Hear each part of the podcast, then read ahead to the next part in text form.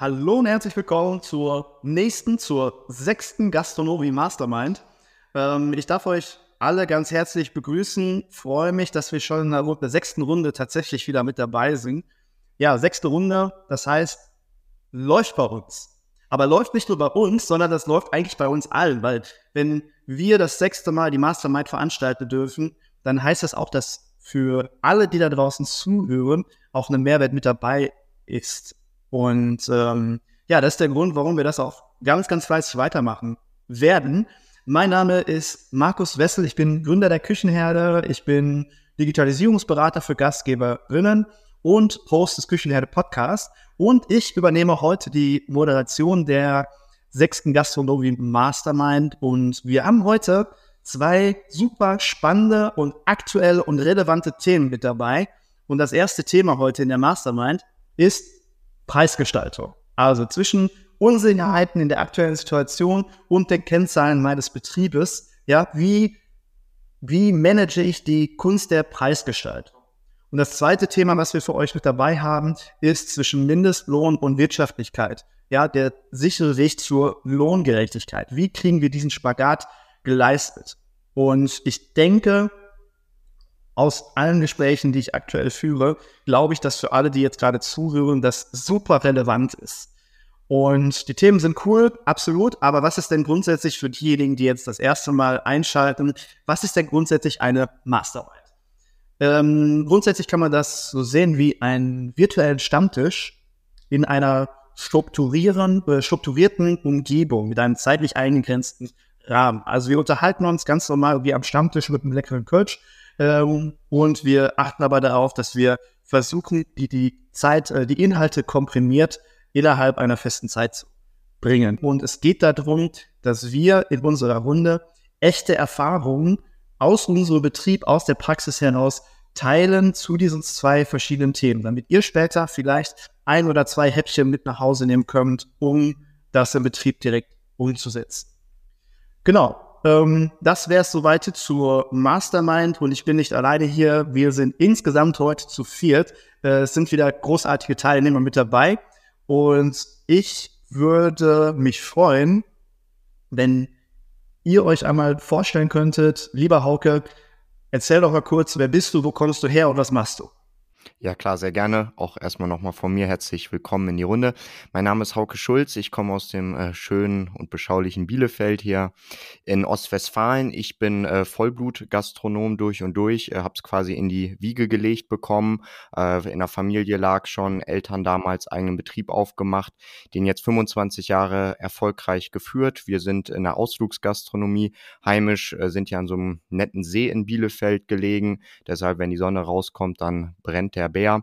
Genau, wir sind jetzt gerade aktuell in so einer Transformationsphase, wo sich meine Eltern langsam aus dem Betrieb zurückziehen oder halt quasi noch in den Tätigkeiten dann aktiv sind, wo sie auch wirklich noch richtig Bock drauf haben.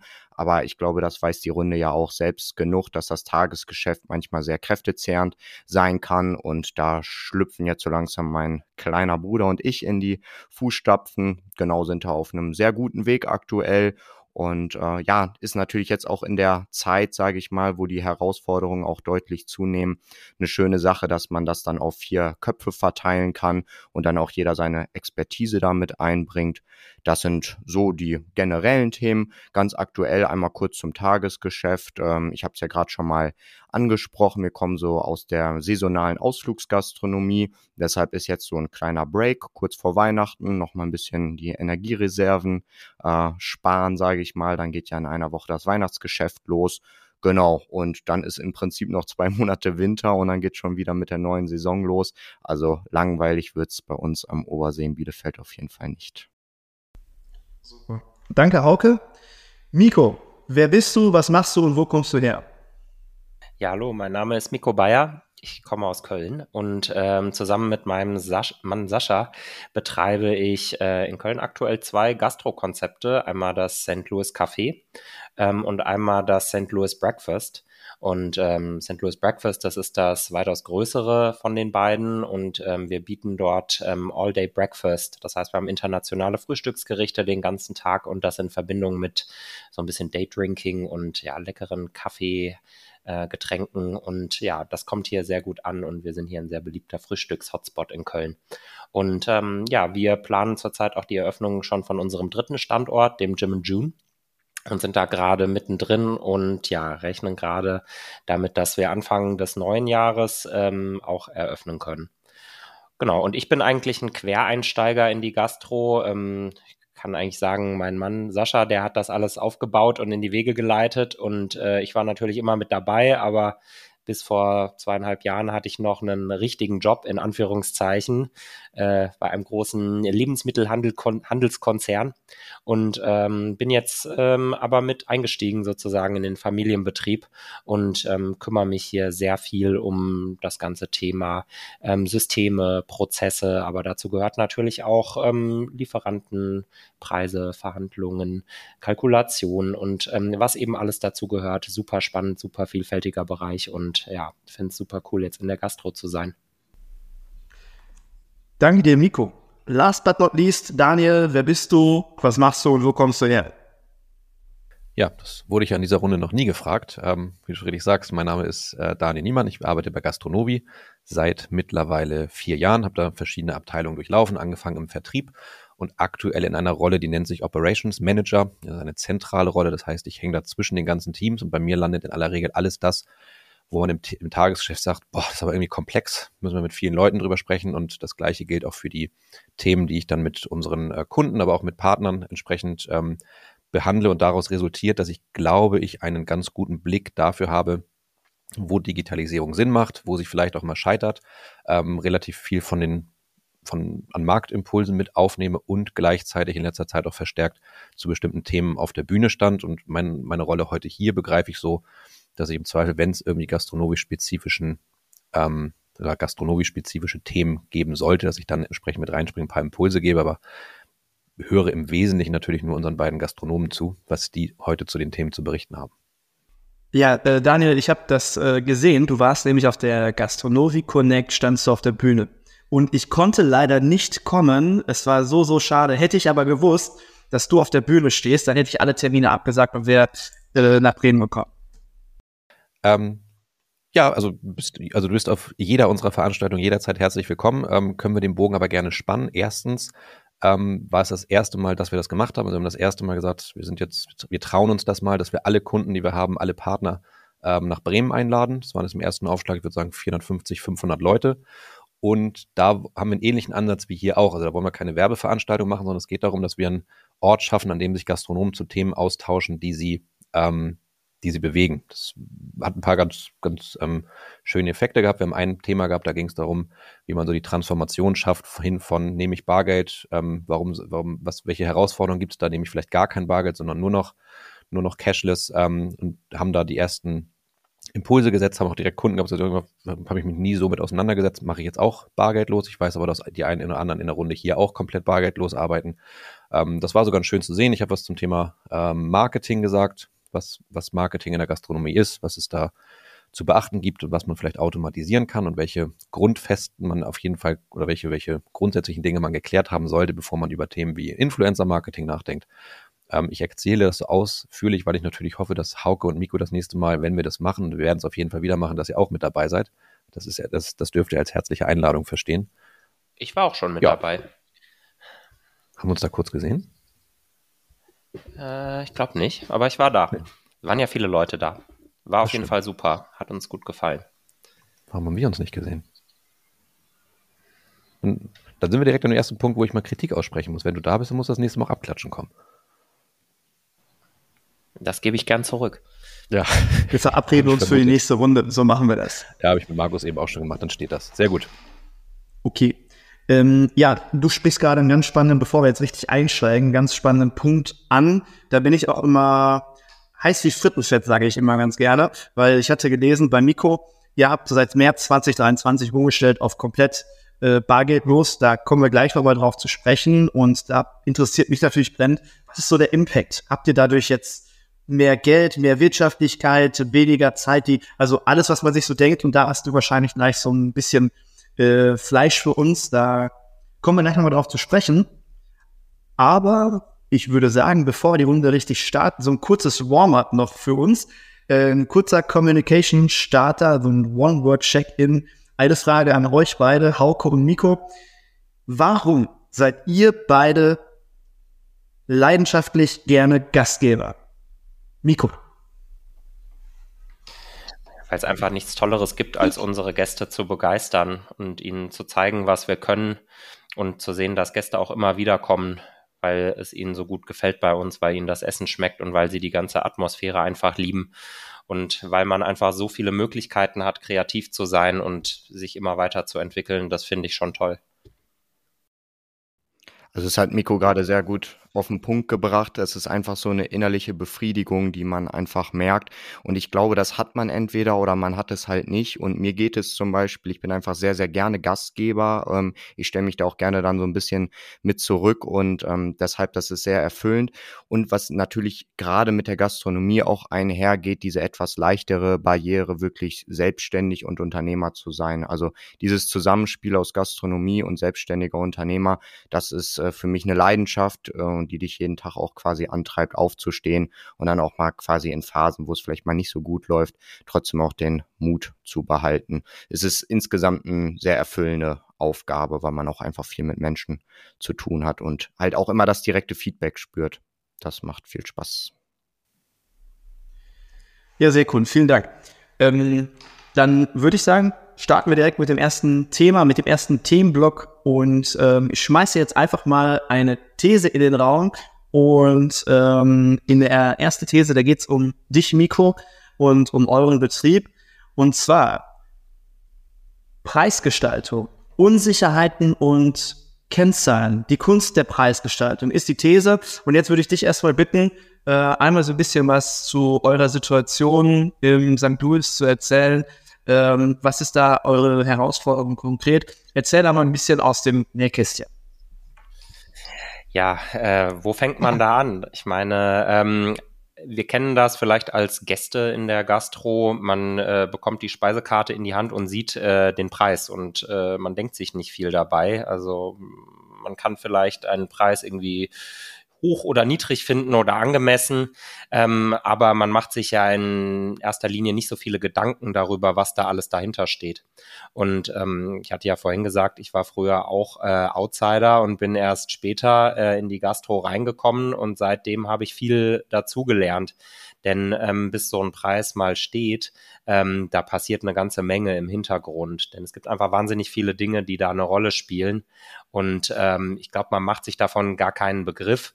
Ähm, aber es gibt wirklich ähm, ganz viele, ganz viele Facetten und ähm, wir versuchen am Ende immer einen Preis zu finden, der ähm, natürlich wirtschaftlich ist, aber wir versuchen auch einen Preis zu finden, der für unsere Kunden attraktiv ist und angemessen ist. Und ähm, das ist nicht immer so einfach, aber äh, ich glaube, es gibt da auch viele Mittel und Wege, ähm, wie man da ähm, ganz gut vorankommen kann.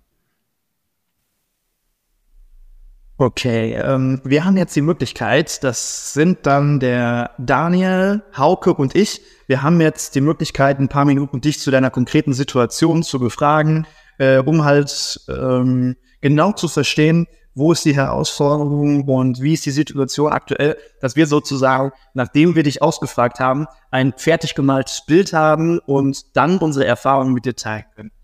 Würde ich mal sagen, legen wir los mit unseren Fragen. Ich hätte eine, wenn ich darf. Schieß los. Ähm, wir hatten so, so, Preisgestaltung, das ist ja, kommt immer mal wieder auf und wir hatten, ähm, hatten mal, haben an anderer Stelle mal über ein Burger-Konzept in Berlin gesprochen und er sagte, harte Preisgrenze in Berlin für einen Burger sind 9,90 Euro.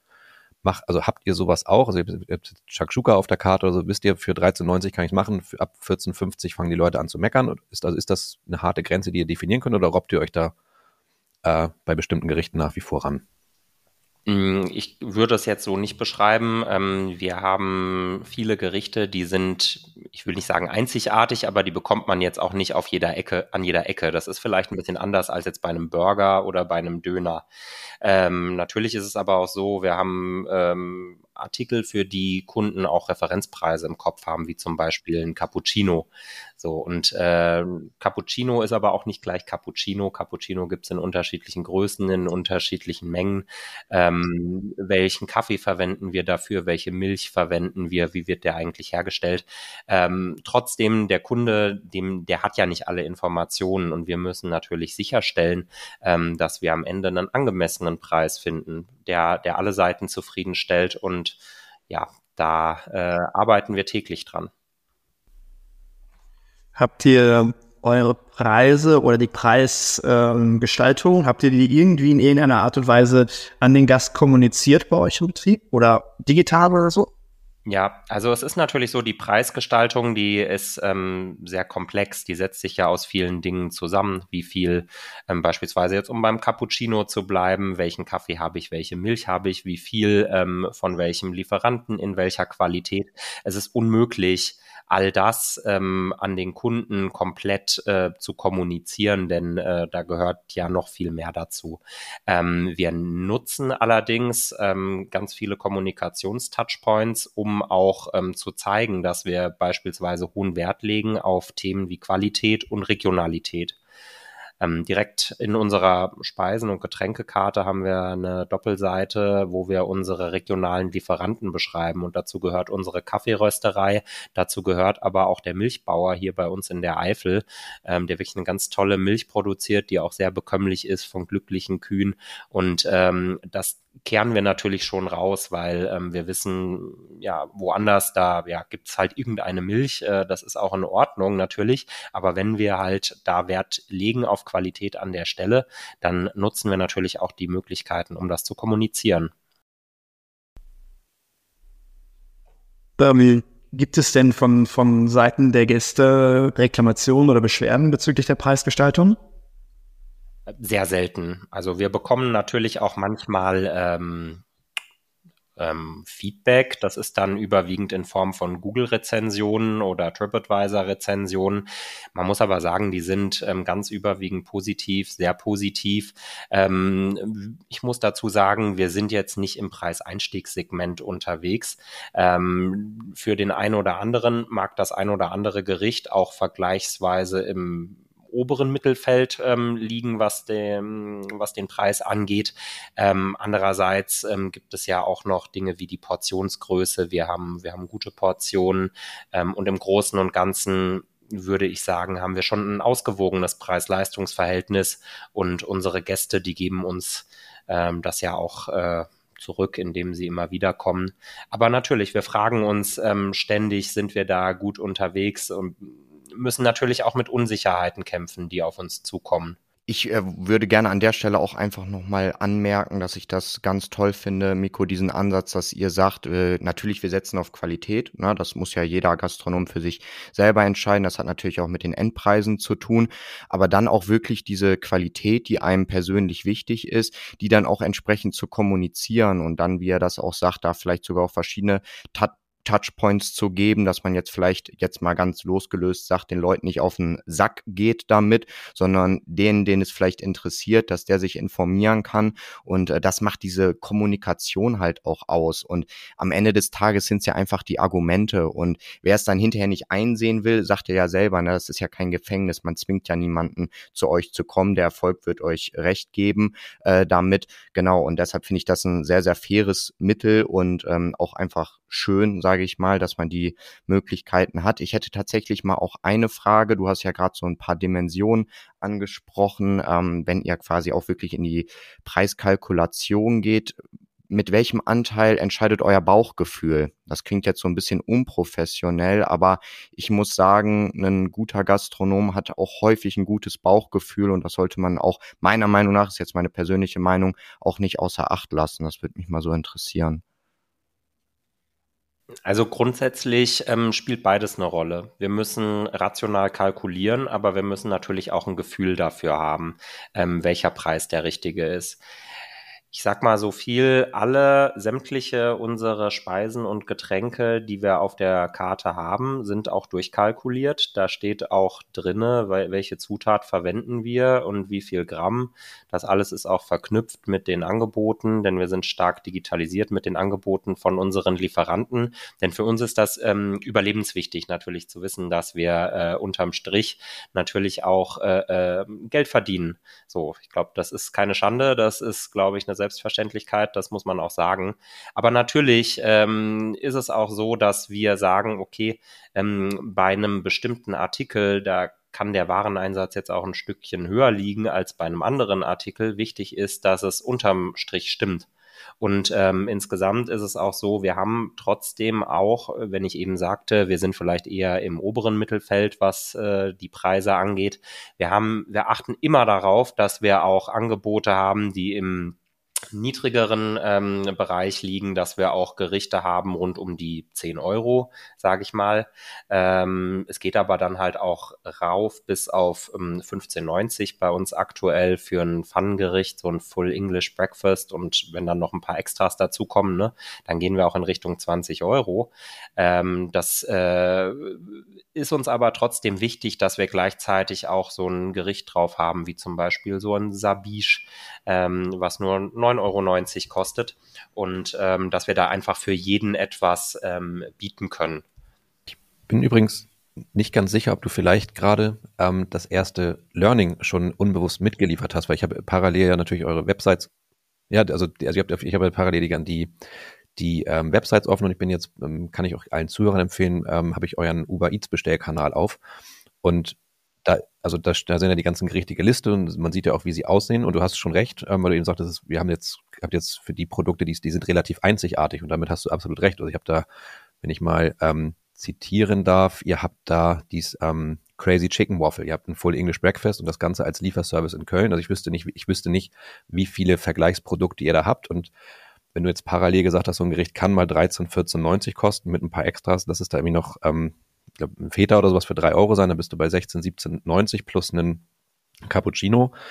Ähm, wenn ich mir dann eure Innenausstattung angucke, also etwas, was es sonst so in Köln nicht gibt, dann ist es irgendwie, kann man da gut sitzen. Ähm, ich sehe an den 4,6, also an einer Google-Bewertung von 4,6 bei über 2000 Bewertungen, dass es eben auch immer voll ist. Das heißt, irgendwie auch ein cooler Ort, wo man zusammenkommen kann. Da fühlen sich jetzt erstmal, lass es dann 22, 23, 24 Euro, fühlt sich nicht schlimm an. Wo ich dann vielleicht also, mal sagen müsste, ich sag mal, eine Pommes im gleichen, im gleichen Segment, eine Pommes und dann ist da immer so ein Städtisch, ist natürlich was anderes. Also uns ist schon klar, dass äh, 22 Euro für, für, für den einen mag das nicht viel sein, für den anderen, wir haben hier auch viele ähm, Studenten, die uns besuchen, mag das aber schon, schon ein bisschen mehr sein. Ne? Uns ist aber wichtig, ähm, wenn das für jemanden natürlich auch eine Investition ist da, oder vielleicht sogar für einen speziellen Anlass, dass wir dann auf die Qualität Wert legen. Ne? Also wir, wir geben da immer unser Bestes und uns ist schon bewusst, für, es ist nicht für jeden alles, alles gleich erschwinglich. Ne? Das ist, das ist schon richtig. Aber weil du eben genau. auch ansprachst, das Thema ähm, Ambiente, ähm, uns ist auch ähm, wichtig zu sagen, ähm, es ist, äh, man, man darf nicht nur ähm, den Cappuccino oder, oder das, äh, das Frühstücksgericht an sich ähm, bewerten, sondern ähm, es gehört ja noch viel mehr dazu. Also wir sind keine, keine, keine gekachelte Bude mit Neonröhren, das ist äh, auch klar. Ähm, wir haben ein bisschen anderes Ambiente bei uns und wir legen vor allen Dingen auch ähm, Wert auf, auf sehr guten Service. Ähm, ich glaube, auch das spiegelt sich ja wieder in den Bewertungen. Und ähm, ne, im, im Ausland würde ich sagen, ist vielleicht die Wahrnehmung da auch ein bisschen eine andere. Ich will nicht sagen, wir brauchen jetzt irgendwie äh, Preise wie in Amerika. Das wäre vielleicht auch ein bisschen, bisschen, bisschen zu hoch gegriffen. Aber es ist schon auch wichtig zu verstehen, ähm, wir, wir bieten ein Gesamterlebnis, ein Kundenerlebnis an, ein Gästeerlebnis. Und ähm, die Speisen und Getränke sind ein Teil davon, aber es ist nicht alles. Und wenn der Kunde aber oder der Gast am Ende zufrieden ist und sagt, okay, das hat mir hier gut gefallen und ich komme wieder und ähm, ich fand das alles angemessen, dann ähm, ja, dann haben wir, glaube ich, unseren, unseren Job gut gemacht. Trotzdem müssen wir immer weiter, immer weiter schauen. Ja, sind wir gut unterwegs und ähm, ja, auch, auch was die Preise angeht. Ja, also genau, so, um das nochmal kurz abzurunden. Also natürlich ist ähm, sind 25 Euro viel Geld. Nur wenn ich die Augen zumache und denke, da hat sich jemand anders für mich Gedanken gemacht um ein einzigartiges Frühstück, da komme ich hin, ähm, da ist es gemütlich, da werde ich bedient, da hat sich jemand um die Qualität der Speisen Gedanken gemacht und ich muss mich um nichts anderes kümmern, außer eine gute Zeit zu haben mit demjenigen, mit dem ich da bin. Ähm, dann finde ich, sind, also dann klar sind 25 Euro vielleicht viel Geld, aber ich persönlich kann sagen, ich habe 25 Euro schon für deutlich weniger ausgegeben. Und das, glaube ich, geht anderen auch so. Natürlich ist es immer ein Invest, aber finde ich absolut gerechtfertigt, wenn man sich das Gesamterlebnis anschaut und mit allem, was einen da erwartet. Und das, also das wollte ich nur sagen. Natürlich sind 25 Euro viel Geld, das um Gottes Willen. Ich habe noch zwei Fragen. Ähm, ich ich fange mit der ersten Frage an. Du hast gerade gesagt, ihr seid relativ digital aufgestellt. Ähm, ich habe gelesen, du nutzt auch von Gastronovi das äh, Modul Warenwirtschaft. Habt ihr dort die Rezepte? Ihr habt ja schon sehr unterschiedliche Gerichte, sehr multikulturell. Habt ihr die Gerichte dort alle rezeptiert in dem Warenwirtschaftssystem? Ja, alle. Also vielleicht gibt es okay. ein, zwei Ausnahmen, wo noch irgendwas fehlt oder so, aber ähm, nee, ich glaube, wenn ich drüber nachdenke, eigentlich, wir sind da sehr konsequent ähm, und wir profitieren davon ganz, ganz klar. Okay, super. Die zweite Frage wäre, ähm, gerade in der, im Intro schon mal kurz angesprochen, Bargeld los seit März 2023, sind jetzt schon ein paar Monate. Wie sind so eure Erfahrungen damit? Hat euch das gut getan und wie sehen so die Ergebnisse aus?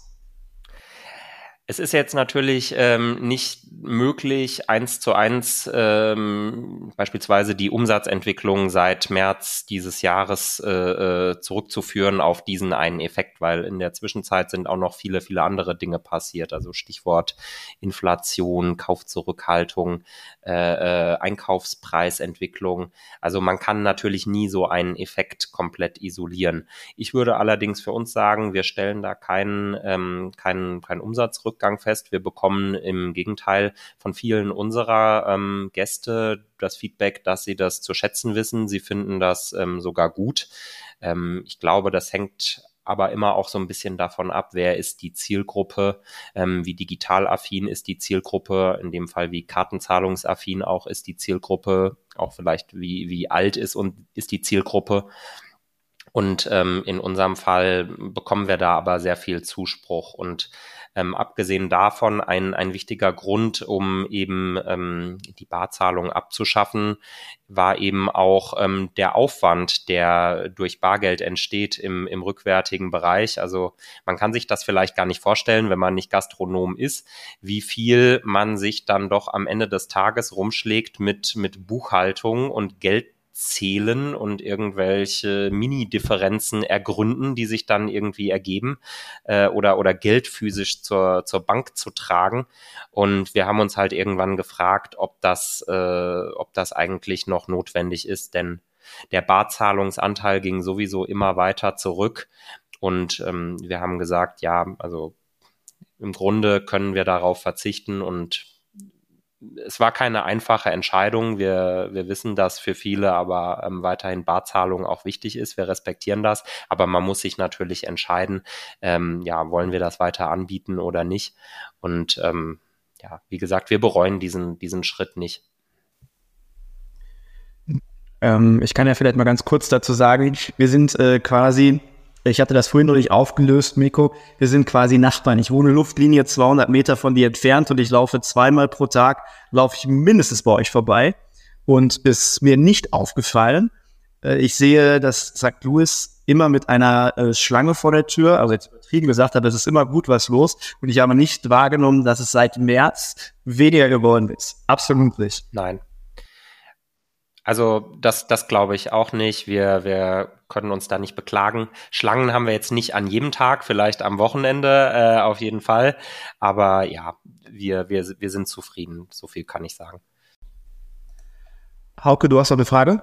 Ja, sehr gerne. Ich würde einfach auch einfach nochmal die Gunst nutzen, weil das auch für mich persönlich gerade total spannend ist, was ihr da auch schon für strategische Schritte vollzogen habt. Ich habe tatsächlich nochmal zwei Fragen. Vielleicht gerade die erste Frage nochmal so in Richtung ähm, EC-Zahlung. Habt ihr ein Gefühl, wie sich das Trinkgeld entwickelt hat oder wie ist da euer Umgang. Da gibt's ja verschiedene Art und Weisen, dass es an den Terminals direkt abgefragt wird, dass der Gast selber entscheidet. Wir selber fahren zum Beispiel auch noch mit so einer Klimpergeldkasse ganz gut, wo die Leute physisch Geld äh, reinwerfen. Gut, das fällt dann ja bei euch weg, aber das würde mich jetzt zum Beispiel mal interessieren, weil das, glaube ich, auch später im Verlauf unseres Gesprächs auch, äh, denke ich, nochmal ein gutes Thema ist, über Trinkgelder zu sprechen. Ja, also uns war von Anfang an klar, dass das Thema Trinkgeld sehr wichtig ist und sehr sensibel, auch für unsere ähm, Mitarbeiter. Und ähm, wir haben ähm, deswegen Folgendes gemacht im Zusammenhang mit der Entscheidung, dass wir ähm, auf die Barzahlungen verzichten, haben wir ähm, Adyen als Zahlungsdienstleister getestet. Und wir haben tatsächlich auch getestet und gemessen, ähm, wie hoch äh, das Trinkgeld auch ist. Also man kann ja das richtig ausrechnen im Vergleich zu dem Gerät, was wir bisher hatten. Und ähm, wir haben das ähm, so gemacht, dass ähm, auf diesen Geräten, die wir haben, Trinkgeldvorschläge erscheinen. Man hat immer die Möglichkeit, bei der Zahlung natürlich anzutippen, äh, kein Trinkgeld. Also niemand wird gezwungen, Trinkgeld zu geben. Das muss ganz klar sein. Also das ist überhaupt keine Pflicht und wer das nicht möchte, der muss das nicht machen. Ähm, es ist aber auch klar, wenn ähm, man halt eben auf Barzahlung verzichtet, wenn jetzt nicht der Kunde von sich aus sagt, okay, äh, äh, macht zehn Prozent oder so, dann äh, könnte das einen Einfluss haben haben. Und deswegen haben wir diese, so diese kleinen Buttons hier. Ähm, bei uns sind das aktuell ähm, 8%, 10%, 12% und 15%. Da tippen wir einfach, da kann der Kunde einfach drauf tippen. Und wir haben das wirklich gemessen, haben das verglichen mit unserem alten ähm, Kartenlesegerät und konnten dann ganz transparent machen, dass tatsächlich der, äh, das Trinkgeld gestiegen ist. Und ähm, so, das äh, war für uns auch, auch wichtig, weil ähm, wir, das Trinkgeld gehört nicht uns, das ist ganz klar, das gehört unseren äh, Mitarbeitern. Aber ähm, wir wollten auch für die sicherstellen, dass denen jetzt irgendwie kein Nachteil entsteht dadurch, dass wir auf, auf die Barzahlungen verzichten. Also ich kenne zum Beispiel selber auch als äh, Konsument, man ist ja durchaus auch mal woanders Gast, dass diese Kacheln, die animieren einfach. Ich finde es persönlich zum Beispiel auch schon fast dann unangenehm, kein Trinkgeld zu geben. Klar, da hat man natürlich persönlich nochmal eine andere Verbundenheit, weil man selber aus der Branche kommt. Aber so jetzt einfach, wie ich dir auch gerade zugehört habe, äh, klingt das total logisch und auch dem Gast dann vielleicht auch so ein bisschen diesen Entscheidungsschritt äh, abzunehmen. Und ähm, würde ich jetzt auch einfach mal auch als erstes Learning so mitnehmen, da auch selber nochmal aktiver zu werden, das zu optimieren. Tatsächlich habe ich noch eine zweite Frage, ähm, auch einfach mal so drauf losgefragt, was sind so deine persönlichen zwei bis drei Kennzahlen, so deine Favoriten oder ich weiß nicht, du kommst abends nach Hause, du fragst deinen Mann, ey, wie, wie lief's heute? Gibt's sowas? Interessiert dich sowas eher weniger? Das wäre jetzt einfach nochmal so eine persönliche Frage. Ähm, du meinst jetzt Kennzahlen generell in Bezug auf äh, den Restaurantbetrieb? Genau, einfach so vielleicht mal so fürs Gefühl, so wie war der Tag zum Beispiel. Ne? Ich, bei uns ist es dann einfach immer, dass viel am Umsatz gemessen wird. Oder ist sowas täglich gar nicht relevant für euch? Fragt ihr sowas dann eher mal, wie ist die Ums äh, Entwicklung der Wareneinsatzquote in Heißgetränksegment? Ach so. Ähm, ja, wir machen tatsächlich auch eine, eine Umsatzplanung für jeden äh, Monat, die wir auch ähm, auf den Tag genau runterbrechen und da unterscheiden wir auch zwischen Wochentagen, Wochenendtagen Freitagen ähm, und gucken uns das an im Zeitverlauf und ähm, ja, können dann natürlich tracken, ähm, wie wir da unterwegs sind. Ne? Das ist, ähm, das ist schon für uns ein Controlling-Tool, kann man sagen. Ähm, und gleichzeitig können wir anhand dessen auch ähm, unsere Produktivität äh, messen. Also das ist uns schon, schon wichtig. Wir ähm, achten ähm, auch auf den Personaleinsatz. Wir sind, uns ist es wichtig, dass wir da nicht äh, unterbesetzt sind, denn darunter leidet das Personal und darunter leidet der Service.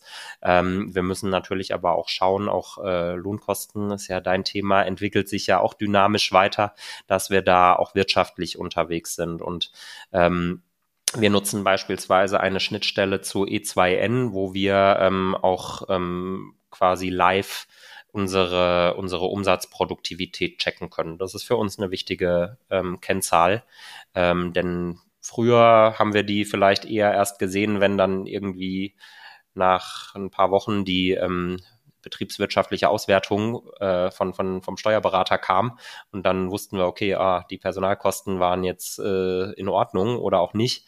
Dann ist es aber eigentlich schon zu spät und deswegen ähm, ist es uns wichtig, dass wir das in Echtzeit sehen können. Und eine andere wichtige Kennzahl ist natürlich unser, unser Wareneinsatz. Ähm, ähm, und den erreichen wir ja durch die, ähm, durch die Kalkulation, die ich vorhin beschrieben habe. Also alle Gerichte sind kalkuliert mit Zutaten äh, und Grammangaben beziehungsweise Milliliterangaben. Äh, natürlich ist nicht jedes Gericht immer äh, 100% äh, exakt portioniert, äh, aber im Großen und Ganzen ist es schon, schon sehr wichtig, dass man das macht.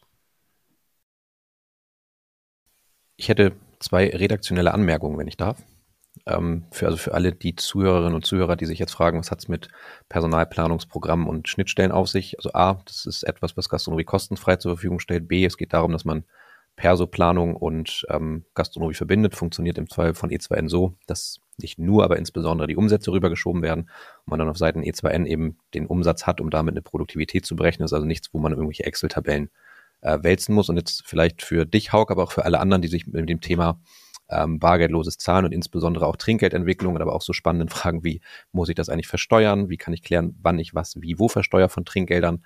Ähm, dazu gab es auf der GN Connect einen Vortrag. Ähm, Überraschung, da war ich Teil des Vortrags, aber getragen wurde er tatsächlich von Alice, also von einem Kunden von uns, mit dem Nomad und Umami. Die haben das Gleiche durchlebt und er hat sehr anschaulich gemacht, ähm, was das bei ihm in der Kalkulation bewirkt hat, also welche Kosten tatsächlich anfallen, wenn man Bargeld und EC-Kartenzahlung oder, oder, ähm, oder kein Bargeld mehr annimmt, ähm, steht bei uns auf der Homepage als Aufzeichnung zur Verfügung.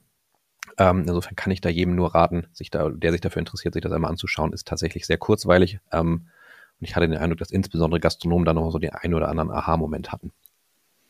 Mir sei der Querverweis gestattet, äh, ähm, sei entschuldigt. Ähm, nee, sollte wichtig sein und jeder sollte da, glaube ich, einfach mal reinhören, reinschauen, weil ich bin ja auch mit vielen Gastgeber, Gastgeberinnen im Gespräch und wenn dieses Thema aufkommt, dann alleine, alleine, dass man dieses ganze Handwerk mit dem Bargeld nicht mehr hat. Das ist so viel Mehrwert, so viel Zeit, den man sich da einspart, so viel Ärger. Du hast es gerade angesprochen, Miko, mit der Fehlersuche. Wenn ich irgendwo ein paar Cent Unterschied habe, dann suche ich zwei Stunden wegen so blöden fünf Cent. Ähm, das sollte sich jeder einfach mal anschauen. An die, dieser Stelle, Frage in die Runde. Ähm, hat noch jemand Fragen an Miko oder sind wir grundsätzlich so weit, dass wir das Bild vollständig haben? Gut. Okay, wunderbar. Dann gehen wir vier jetzt einfach mal in uns oder beziehungsweise wir drei, Daniel, Hauke und ich.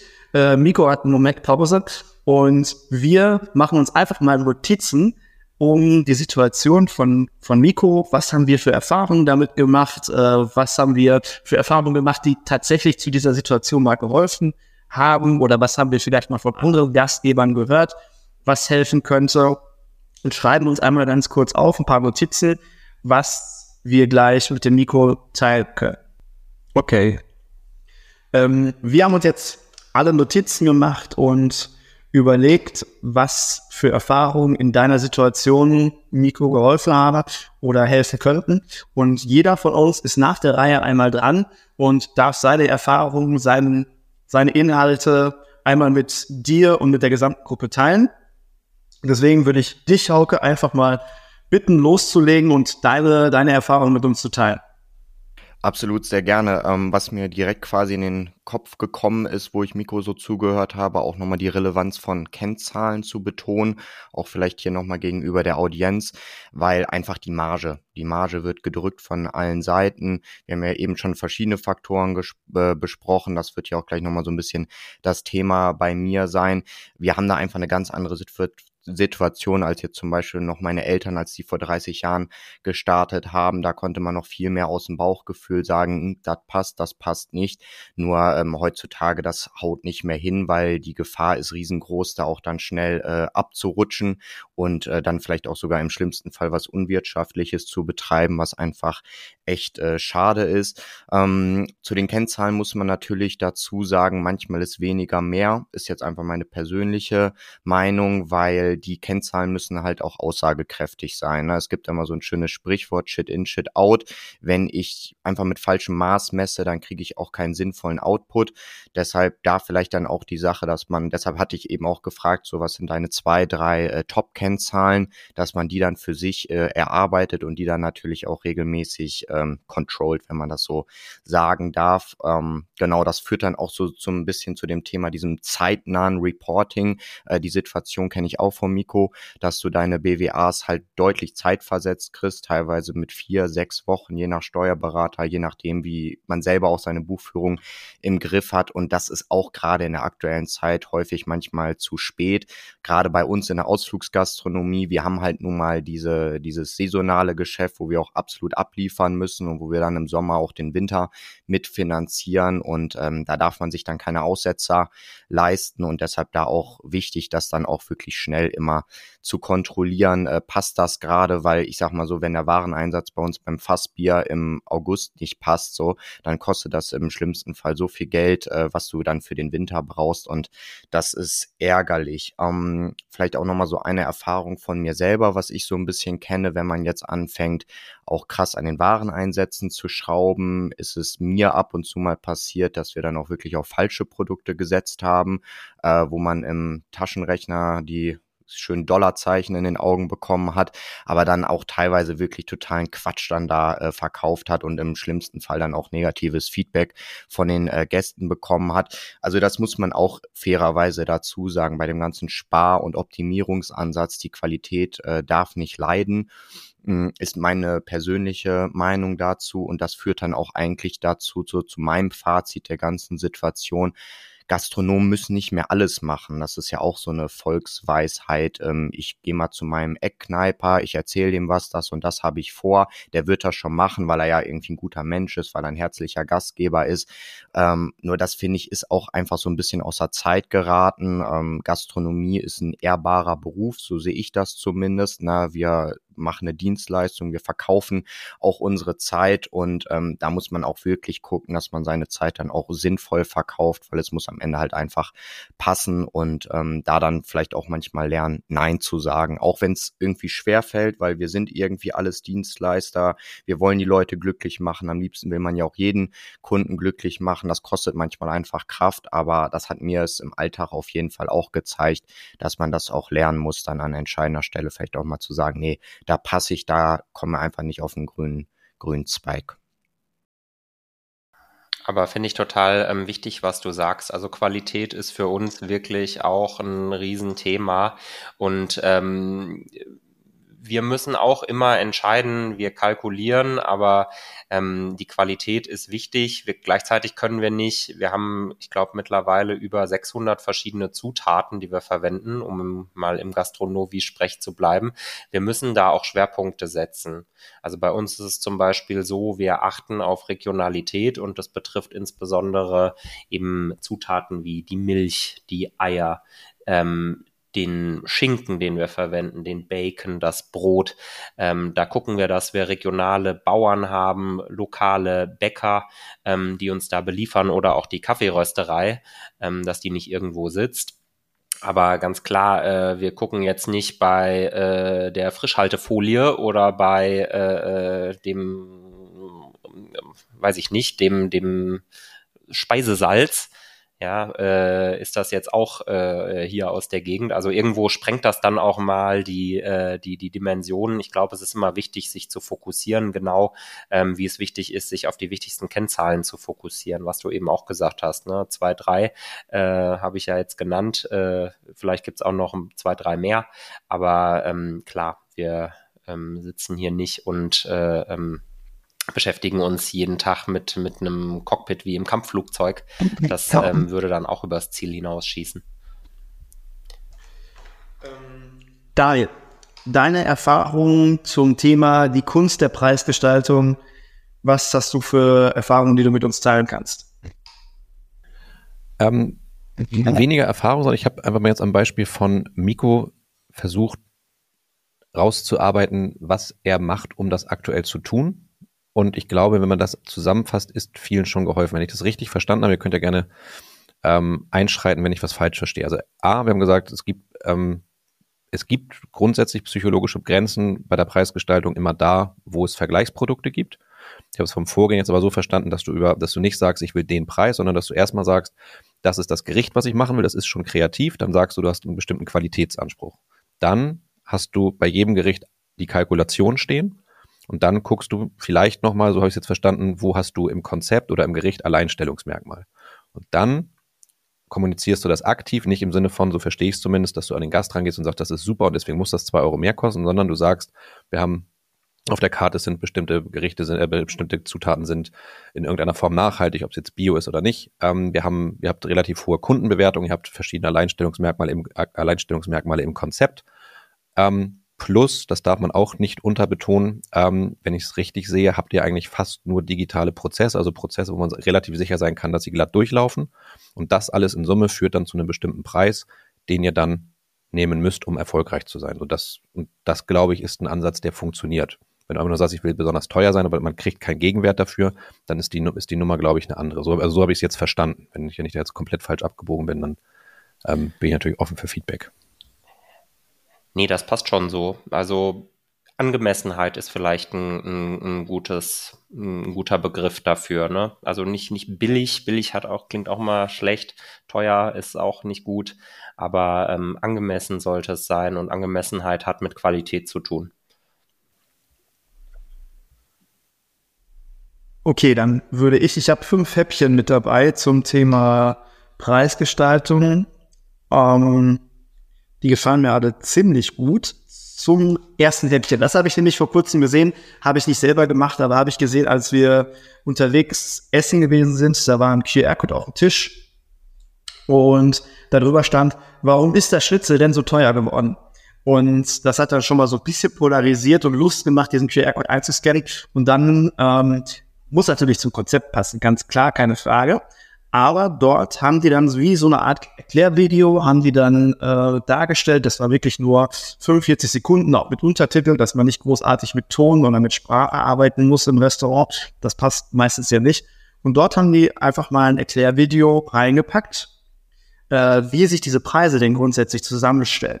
Dass halt äh, hochwertige Ware eingekauft wird äh, vom ähm, Schweinebauer nebenan oder vom Gemüsehändler, was weiß ich. Also da haben die auf jeden Fall diese ganze Preissensibilität so ein bisschen erklärt, sich nicht gerechtfertigt, das fand ich zum Beispiel sehr gut, sondern lediglich informiert. Einmal diese verschiedenen Preisstrukturen aus Personalkosten, Warenkosten und äh, äh, Betriebskosten und dann natürlich auch, wo die Ware herkommt. Das hat mir ziemlich gut gefallen und hat aufgekehrt, weil viele Gäste wissen, glaube ich, einfach gar nicht, was da alles drin steckt, wenn wir einen Schnitzel für ähm, 14, 15, 18 Euro verkaufen. Zweite Häppchen, was ich habe, ist äh, zum Thema Kalkulation. Ähm, was immer ganz viel Sinn macht. Wir, wir haben ja unsere Rezepturen. Das heißt, wenn wir tagesaktuelle Einkaufspreise haben, dann haben wir einen aktuellen Wareneinsatz. Das ist gut. Und da können wir da gucken, wenn wir den, den, äh, die Personalkosten damit einfügen, die Betriebskosten, dann haben wir einen Deckungsbeitrag pro Gericht, pro Rezept. Aber die wenigsten machen es, dass man einen Personalkostensatz pro Gericht einfügt. Das heißt, ich habe jetzt irgendwo einen, äh, ein einfaches Gericht, wo ich nur sieben Minuten für brauche. Das heißt, ich habe auch nur sieben Minuten Personalkosten für dieses Gericht. Ich habe nicht diesen Pauschsatz von 50 Prozent Personalkosten oder 40%, Prozent, sondern ich habe sieben Minuten Personalkosten für Gericht A. Für Gericht B äh, was normalerweise eine super Deckung hat, habe ich aber 27 Minuten Personalkosten. Und dass man das einfach mal aufdröselt, ist, glaube ich, so viel Arbeit. Aber dass man das einfach mal trackt, wie viel Zeit benötige ich pro Produkt und lasse das dann halt ab, wirklich eine hundertprozentige äh, Kalkulation. Und dann später auch eine bessere Übersicht, was sind meine Renner und Penner. Dritte Häppchen, was ich habe, ähm, gerade bei euch, Mikro, ist es so, dass ihr eine super vielfältige Karte habt aus vielen Ländern der Erde und ähm, wenn ihr merkt, ihr habt äh, euren Einkauf über, über Gastronomie, das heißt, ihr habt dann auch relativ tagesgenau aktuell, aktuelle Preise, dann habt ihr auch eine Übersicht, welche Rezepte sind denn gerade gar nicht attraktiv, weil da gerade ein Preis hochgeschnellt ist. Und ihr seid super digital aufgestellt. Und dann könnte man dieses Gericht auch einfach mal rausschmeißen aus dem Portfolio und sagen, okay, wir haben jetzt Gericht, äh, Alternativgericht, ähm, was auch immer, das setzen wir dann dafür rein, wo der Preis dann etwas besser ist und dieser Deckungsbeitrag nicht geschmälert wird. Weil bei euch in diesem Konzept äh, ist da keiner böse. Weil ähm, ist was anderes, als wenn wir jetzt den klassischen Kölner Wirt nehmen, äh, der die, die äh, kölschen Traditionsgerichte auf der Karte hat, da erwartet man das. Und bei euch erwartet man was Ausgefallenes ähm, und etwas äh, out of the box. Deswegen glaube ich, ist es für die Gäste weniger schwierig, wenn dort sich mal irgendwo was austauscht, was gerade einfach zu teuer ist. Wissen die Gäste ja nicht. Ähm, was habe ich noch? Dann habe ich zum Thema Portionsgröße, ich glaube, du hattest vorhin auch angesprochen, ähm, könnte man, um zu tracken, ob die Portionsgrößen zu groß oder zu klein oder genau richtig sind, eine Food Waste Cap. Ähm, dass man hinten in der Spülküche oder wo auch immer einfach eine Food Waste Cam über den Speiserestebehälter packt. Die trackt nämlich ganz genau, was schmeiße ich denn gerade weg? Ist es die Überproduktion, weil ich zu viel gekocht habe? Sind es Speisereste, die von dem Gast zurückkommen, die er gar nicht schaffen kann? Oder ist es irgendwelche Putzverluste? Egal die trackt das ganz genau und dann weiß ich später, kann ich meine, meine Gerichte, die ich auf dem Teller habe, etwas reduzieren oder ähm, wie schaut es überhaupt damit aus? Wo kommt mein Food Waste, Food Waste über, äh, überhaupt her? Genau, das waren so die vier Punkte. Da ist noch ein Punkt, ich habe noch einen Punkt, Sekunde.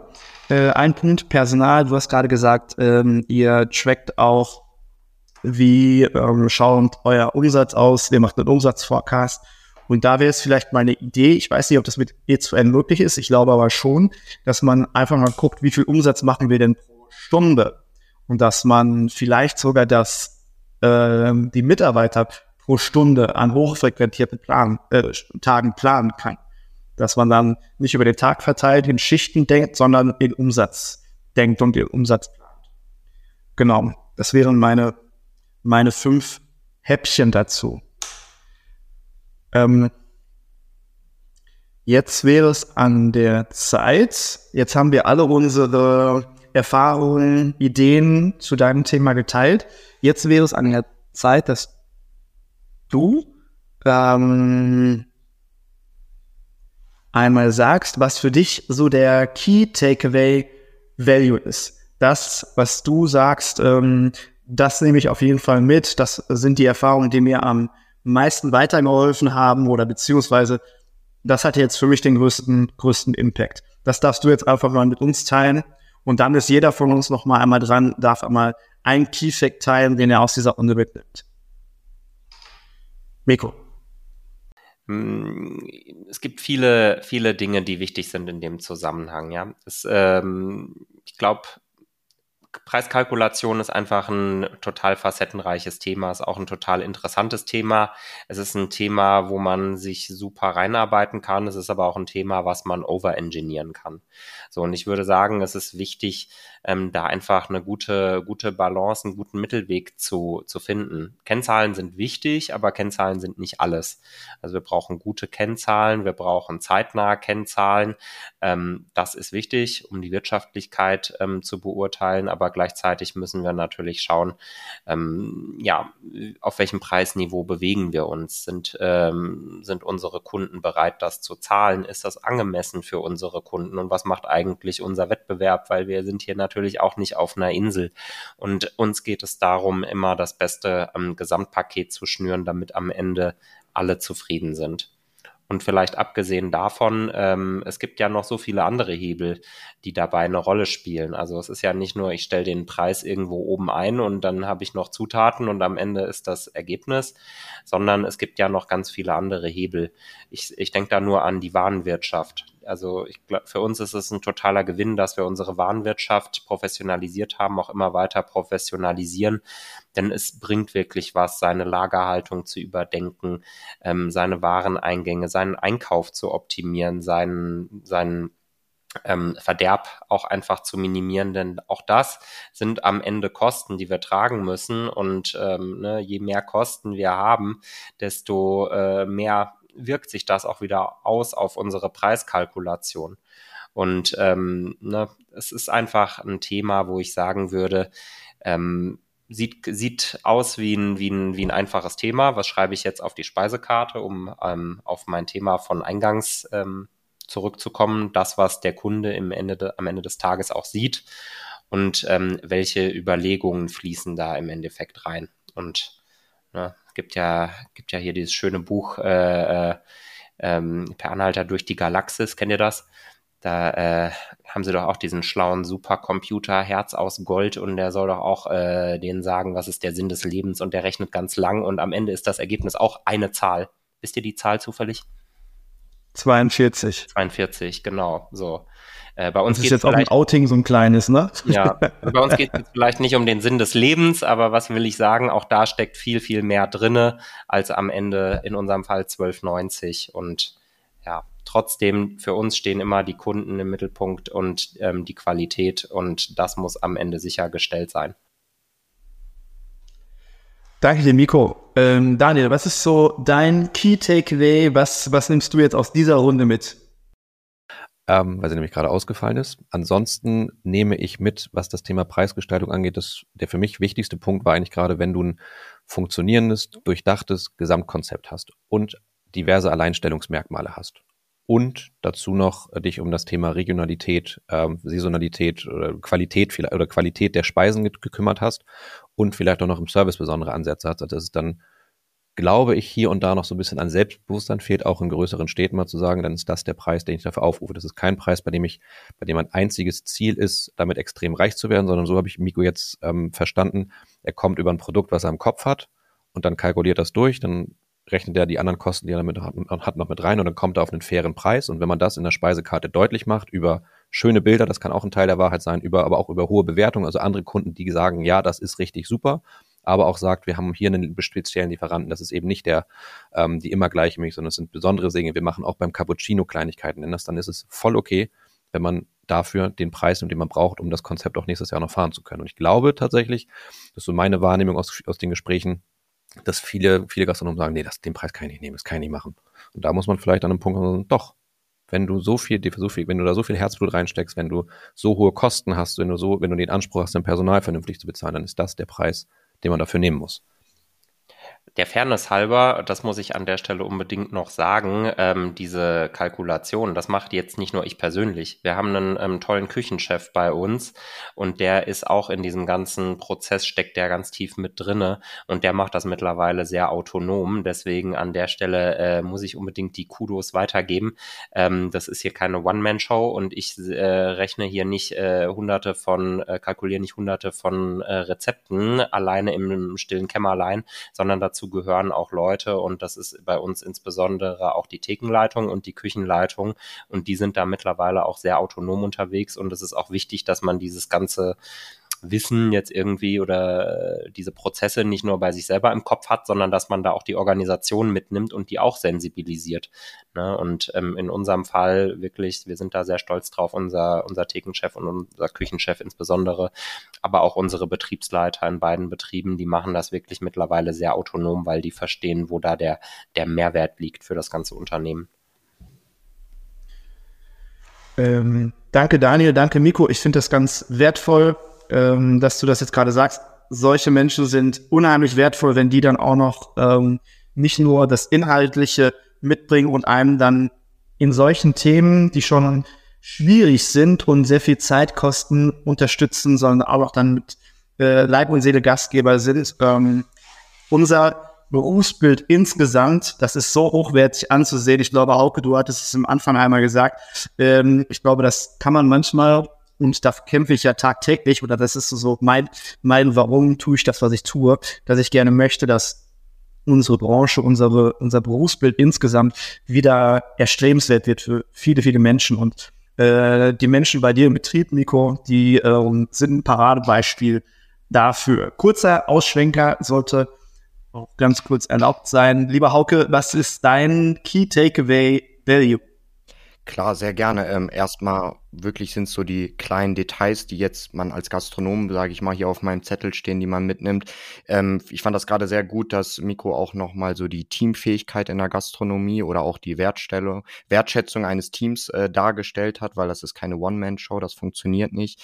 Für mich persönlich ähm, die De Details beim Thema äh, Trinkgeld, EC-Trinkgeld, ähm, ist auf jeden Fall eine Sache, die man nochmal sehr hoch ansetzen muss, da weiterzumachen. Bei der Warenwirtschaft haben wir darüber gesprochen. Klar, man kann immer versuchen, den Endkundenpreis höher zu setzen. Irgendwann ist sei es jetzt eine psychologische Grenze erreicht, dann guck doch mal lieber auf die andere Seite, wo kann ich vielleicht auch ohne Qualitätsverluste meinen äh, Einkauf optimieren, weil da gibt es zigtausend Instrumente und Tools und äh, das sollte man auch wirklich immer im Hinterkopf haben. Ich muss nicht immer oben mehr in den Trichter reinschmeißen, sondern ich kann auch einfach gucken, dass äh, unten mehr übrig bleibt. Und äh, was ich auch nochmal sehr interessant fand, Markus, von dir, den ähm, Take mit denen wirklich detailliert in die Stundenumsätze zu gehen, wirklich runterzubrechen, auch wenn das vielleicht irgendwie, man muss es ja nicht immer machen und für jedes Gericht und für jeden Wochentag, aber dass man wirklich mal, wenn man sich die Zeit nimmt, richtig in die Details geht, das runterbricht und ich glaube, dann hat man da auch einfach noch deutlich mehr Optimierungspotenzial. So geht es zum Beispiel uns, die dann wirklich in diesen Spitzen abliefern müssen. Ähm, deshalb sehr, sehr wertvoll, ähm, sind wahrscheinlich viele kleine Details, die man da mitnimmt, ähm, aber so ein Aus Austausch bringt wirklich was. Deshalb vielen Dank für die Ausführung in die Runde. Super, Daniel, du hattest gerade noch etwas? Ja, ich, ich wollte eigentlich nur das, was, was Miko gesagt hat und was du dann schon verstärkt hast, gerne nochmal verstärken. Ähm, wir, wir sitzen ja in einer Runde, das, in, der, in der Miko sagt, ähm, er weiß nicht so richtig mit den Preisen und was ist angemessen und was ist, was kann man denn vielleicht auch den Gästen zumuten. Jetzt sagt er gleichzeitig aber auch, er hat einen Küchenchef stehen, der nicht nur Küchenchef ist, sondern der sich auch die Zeit nimmt und von sich aus völlig autonom ähm, auch noch die ganzen Gerichte durchkalkuliert. Und also er kreiert wir, auch die Gerichte, die er selber ja. kalkuliert. Ich, ich sage ihm nicht so. so, mach jetzt hier das Gericht äh, und ich will, dass du das kochst, sondern der ist da der Kreative und mittlerweile auch der, der rechnet. Ja, das, aber das meine ich. Also wenn ich, wenn ich auf deine Karte gucke, da haben wir Gerichte wie zum Beispiel Mexican Style Ex Benedict. Würde ich mal behaupten, das ist nichts, was du jetzt ein, zwei Straßen weiter in Köln auch bekommst. Du hast einen Küchenchef, der sich da Gedanken macht. Du hast jemanden, der das komplett durchkalkuliert. Du hast irgendwie vom, vom Ambiente her hast du auch gesagt, die Leute finden super. Dann sollten wir doch Natürlich ist es immer noch viel Geld, aber dann sollten wir doch nicht darüber diskutieren, ob du 15,40 Euro dafür nehmen kannst. Das meine ich nur. Das ist so, vielleicht, vielleicht fehlt es neben dem Bewusstsein, also neben der Frage, wie gestaltet man Preise, auch so ein bisschen an an Bewusstsein dafür, wo, was steckt da an Aufwand dahinter, an personellem Aufwand, an, an Hirnschmalz, aber auch an täglichen, an täglichen Blut und, nicht Blut nicht, aber an, an Schweiß, dass man da im Service reinsteckt, ähm, an ähm, digitalen Tools, mit denen man sich auseinandergesetzt. Das ist ja mehr als nur dieses eine Gericht, was da auf der Karte steht. Darauf, darauf wollte ich nochmal hinaus. Aber jetzt bin ich auch fertig. Punkt. Okay, wunderbar. Dann sind wir mit der ersten Runde grundsätzlich auch schon durch. Ich würde gerne noch zwei Dinge sagen, die hatte ich mir notiert und die empfinde ich als wichtig, bevor wir die Runde ganz abschließen. Ähm, zum einen, ähm, wer jetzt hier zuhört, sollte wirklich mal bei, bei der Webseite vom St. Louis Breakfast vorbeischauen, weil ich finde, oh, das ist so eine einfache Maßnahme eigentlich. Wenn man ein bisschen runterscrollt auf der Hauptseite, da sind die Partner aufgelistet, mit wem ihr alles zusammenarbeitet. Und da ist der Schweinebauer um die Ecke, der ist nicht weit entfernt. Und sowas kann man mit einem leichten, einem Logo und mit einem Link verlinken und dann sehen die Gäste auch ganz genau, wo kommt das Zeug, was ich euch anbiete, überhaupt her. Ganz, ganz einfach. Und das zweite, was ich gerne mitgeben möchte zum Thema bargeldlos bezahlen.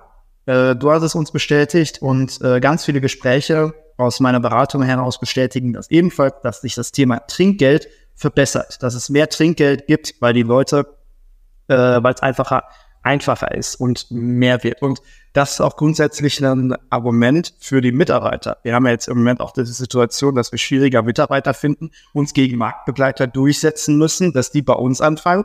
Und das, finde ich, ist ein ganz tolles Argument dafür, dass man sagt, okay, ich habe Bargeld los, äh, bei mir gibt es grundsätzlich mehr Trinkgeld, hier, ich kann es belegen, komm doch zu mir und fang bei mir an zu arbeiten. Das sind die beiden Punkte, die würde ich gerne noch mitgeben, bevor wir diese erste Runde schließen. Dann starte ich jetzt einfach mal ganz offiziell in die zweite Themenrunde. Die zweite Themenrunde, Thema wird sein zwischen Mindestlohn und Wirtschaftlichkeit, der schwere Weg zur Lohngerechtigkeit. Der Hauptakteur in dieser Runde wird Hauke sein.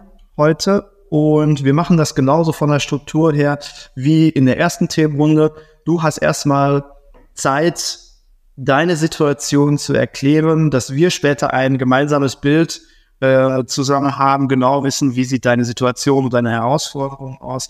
Nimm dir gerne Zeit dafür und ja, erzähl mal los. Ja, sehr gerne, genau. Ähm, meine These, die ich quasi jetzt mal versuche ein bisschen euch näher zu bringen, äh, würde ich einfach gerade auch nochmal zum Besten geben zwischen Fairness und Benachteiligung, der schwere Weg der Lohngerechtigkeit.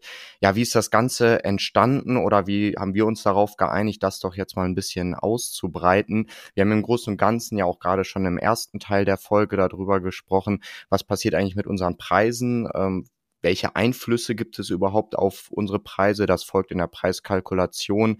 Wir haben jetzt ja eben mit äh, Miko eher so ein bisschen über das Interne gesprochen. Welche Instrumente habe ich jetzt selber als Unternehmer?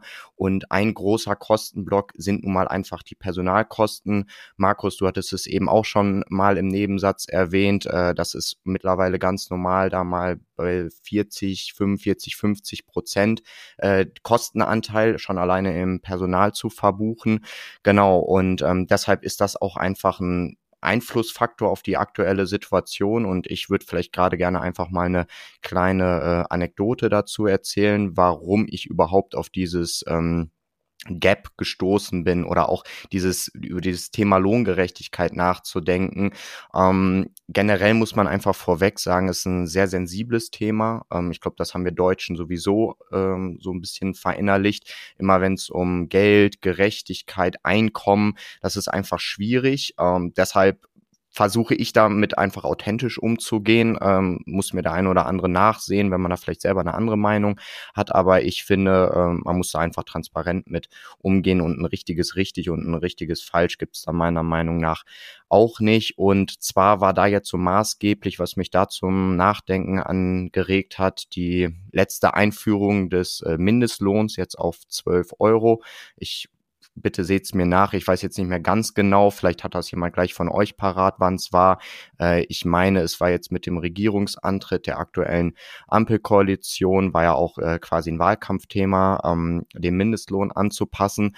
Und das hatte dann für uns einfach konkret ähm, die Situation mit sich gebracht. Natürlich, ne, über 18-jährige äh, Mindestlohn, keine Frage. Wir haben auch einen hohen Anteil an Aushilfen bei uns im Betrieb, wo man dann natürlich auch zum Beispiel nicht äh, über die Tariflöhne äh, quasi arbeitet, sondern dann über einen Mindestlohn. Und da hatten wir dann echt schnell Leute bei uns im Büro sitzen, langjährige Mitarbeitende ähm, aus dem Betrieb, die teilweise, ich sag's jetzt einfach mal 20 Jahre Berufserfahrung hatten und die dann saßen und sagten, ey, Kinders, äh, ich verdiene jetzt hier einen Euro mehr als XY und XY äh, weiß noch nicht mal ein Bierglas von einem Weinglas äh, zu unterscheiden. Der ist jetzt einfach mal ein bisschen übertrieben gesagt, aber das sind einfach Situationen, die hast du im Alltag. Ne? Wir bauen hier keine Raketen und fliegen zum Mond. Am Ende des Tages machen wir lecker essen, lecker trinken und ähm, versuchen dem Gast eine schöne Zeit zu machen. Und da sind dir irgendwann als Unternehmer leider die Hände gebunden.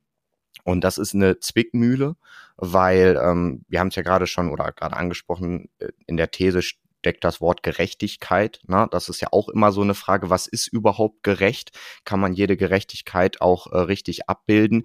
Aber dir als Unternehmer soll es ja in erster Linie ganz wichtig sein, dass deine Leute sich wohlfühlen, weil ich glaube, über das Thema Fachkräftemangel, Personalmangel äh, brauchen wir jetzt hier überhaupt nicht äh, reden. Das wird äh, häufig genug thematisiert und wenn dir dann quasi schon deine bestehenden Leute, die sehr, sehr wertvoll für deinen Betrieb sind, dir dann das Gefühl geben, ey, in der aktuellen ähm, ja, Lohnpolitik fühle ich mich jetzt nicht so ganz gewertschätzt, dann ist das ja quasi ein äh, Schlag mit dem Hammer für einen Unternehmer, das wirklich auch ähm, ja, sich auf die Fahne zu schreiben und da dann auch äh, Lösungen zu schaffen. Ähm, generell zum Thema Lohn und Gerechtigkeit in der Gastronomie muss man sagen, dass ich häufig das Gefühl habe, dass die Wertschätzung immer noch eine recht geringe ist. Jetzt nicht falsch verstehen, ich will jetzt hier nicht meckern oder ähm, irgendwie rumheulen.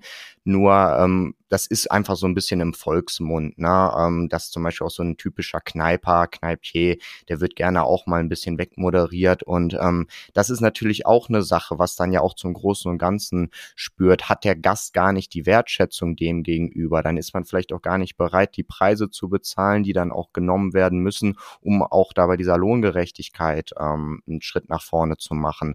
Dann ähm, ist natürlich auch einfach was auch ein Punkt ist im Volksmund, ist die Gastronomie als Niedriglohnsektor äh, so bewusst bekannt. Ne, es ist für viele, du, ich mache das mal als Nebenjob während der Schule oder während des Studiums gehe ich ein bisschen Kellnern. Ähm, es ist für viele Leute einfach so ein Ding, ja mal schnell eben gerade ein bisschen Geld dazu verdienen, aber richtig reich werden tut man damit auch nicht.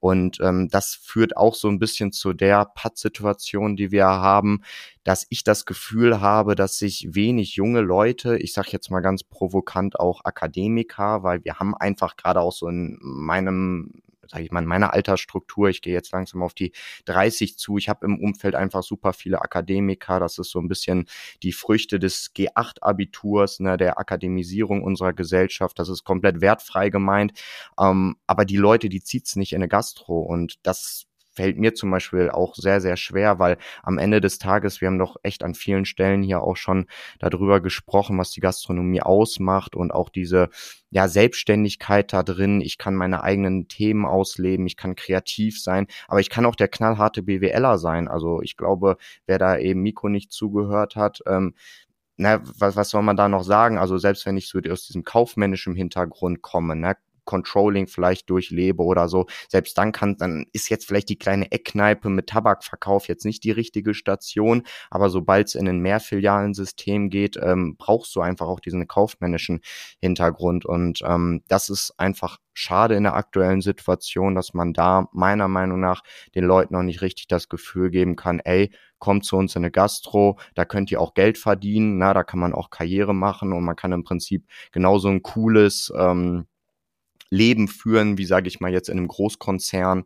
Genau, und ähm, das führt halt einfach so ein bisschen ja zu der gesamten Situation, dass einfach ja die Personalkosten ein Riesenpunkt für uns sind und man da aber auch einfach ja ansetzen möchte, weil es muss für alle zufriedenstellend sein und ähm, da dann nochmal konkret, um da vielleicht auch den Kreis zu schließen, was auch meine These ausmacht, da dann auch wirklich das abzubilden, was bekommen die Leute gezahlt, die schon Ewigkeiten in der Gastro sind, die den Laden auch mittragen, die auch häufig deutlich mehr Wissen haben als die Chefs selber.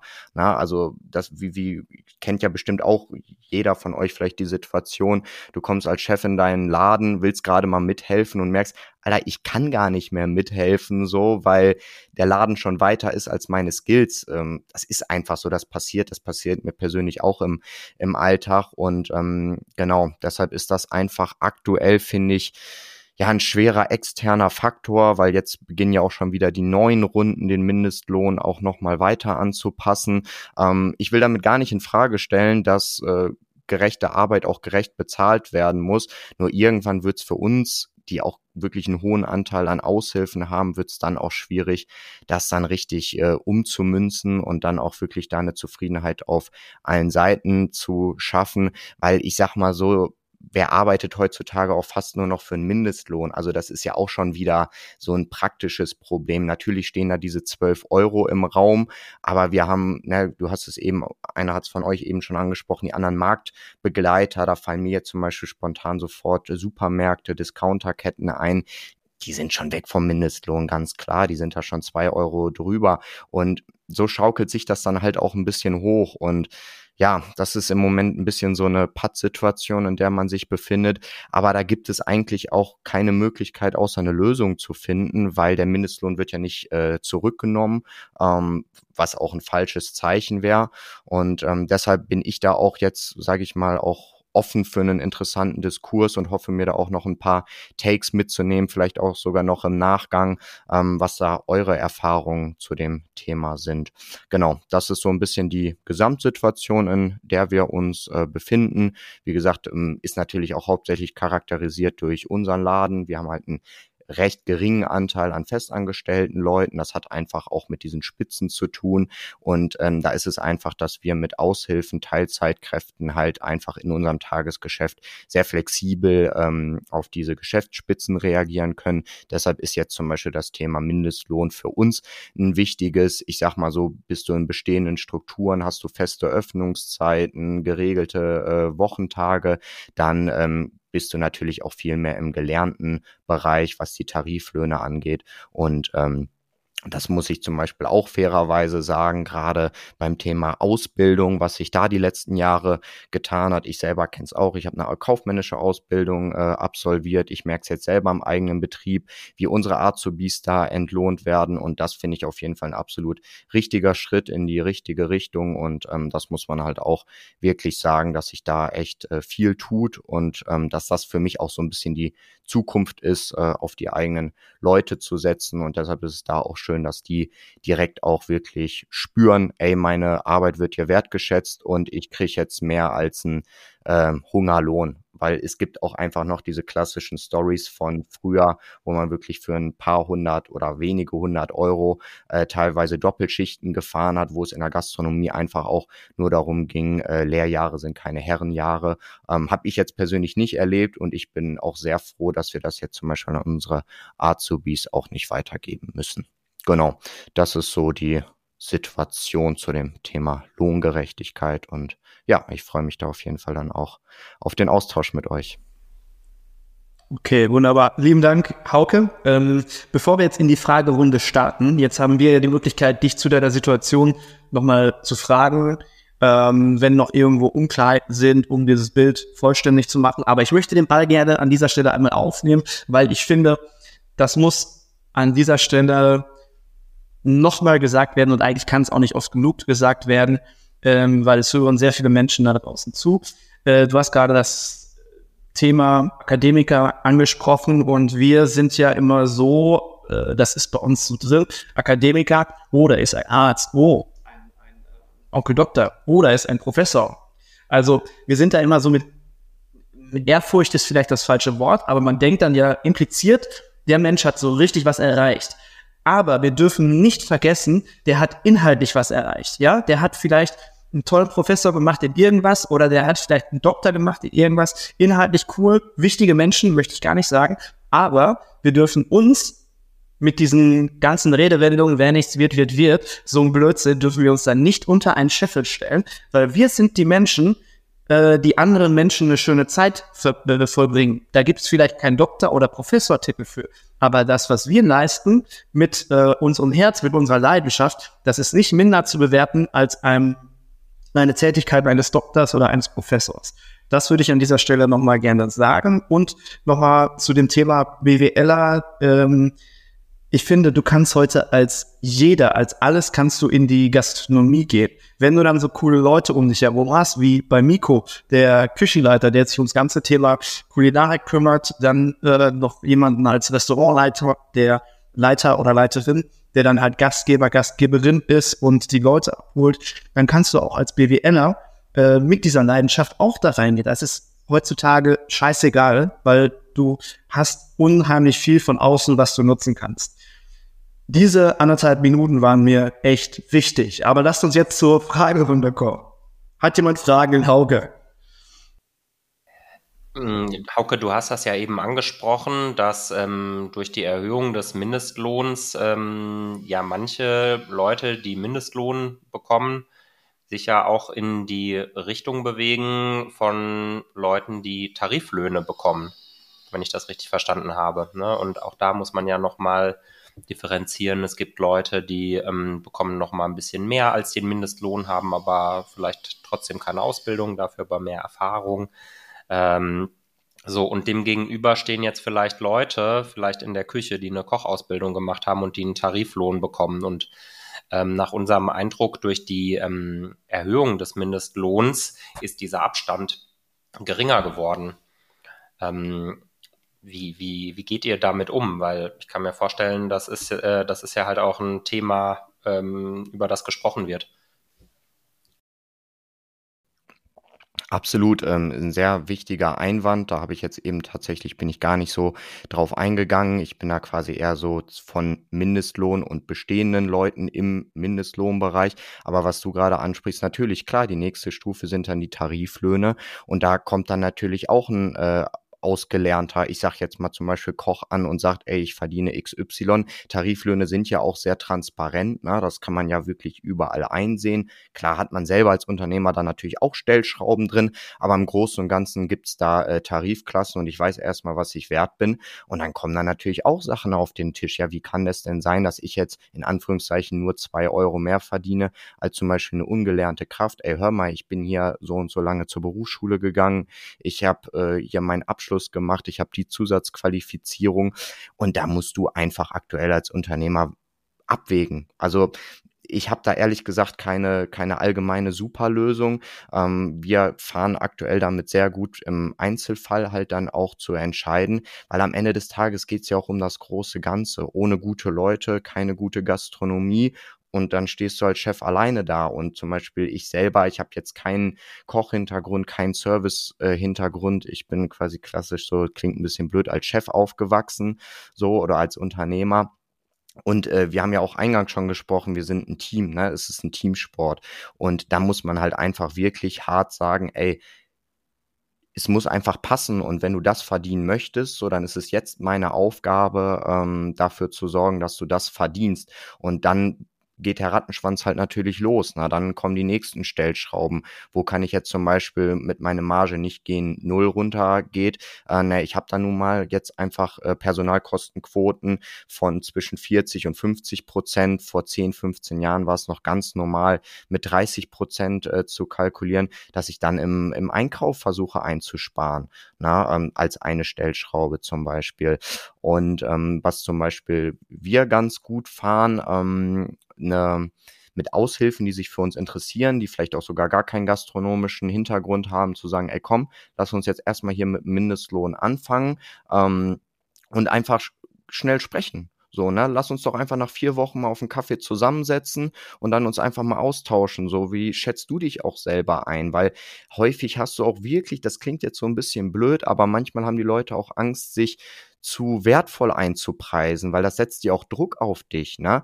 Ähm, ich glaube, wir kommen ja alle auch aus Zeiten, wo man zu ganz anderen Löhnen schon da seine ersten Jobs gemacht hat. Also ich glaube, das ist jetzt ja auch nicht verboten zu sagen. Für mich war das ganz normal als Schüler damals mit 14, 15. Ich sag jetzt mal für um die sieben, acht Euro die Stunde was zu machen, teilweise sogar auch ein bisschen weniger. Und das ist doch jetzt was das klingt doch auch schon ganz anders, wenn ich jetzt sage, yo, ich kriege jetzt hier für meine Tätigkeit 12 Euro die Stunde.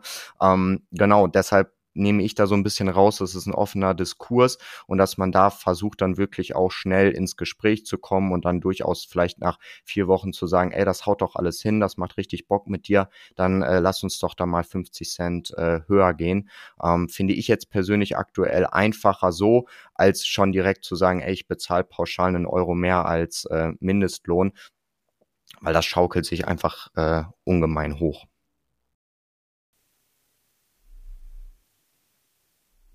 Daniel, du hattest gerade noch eine Frage.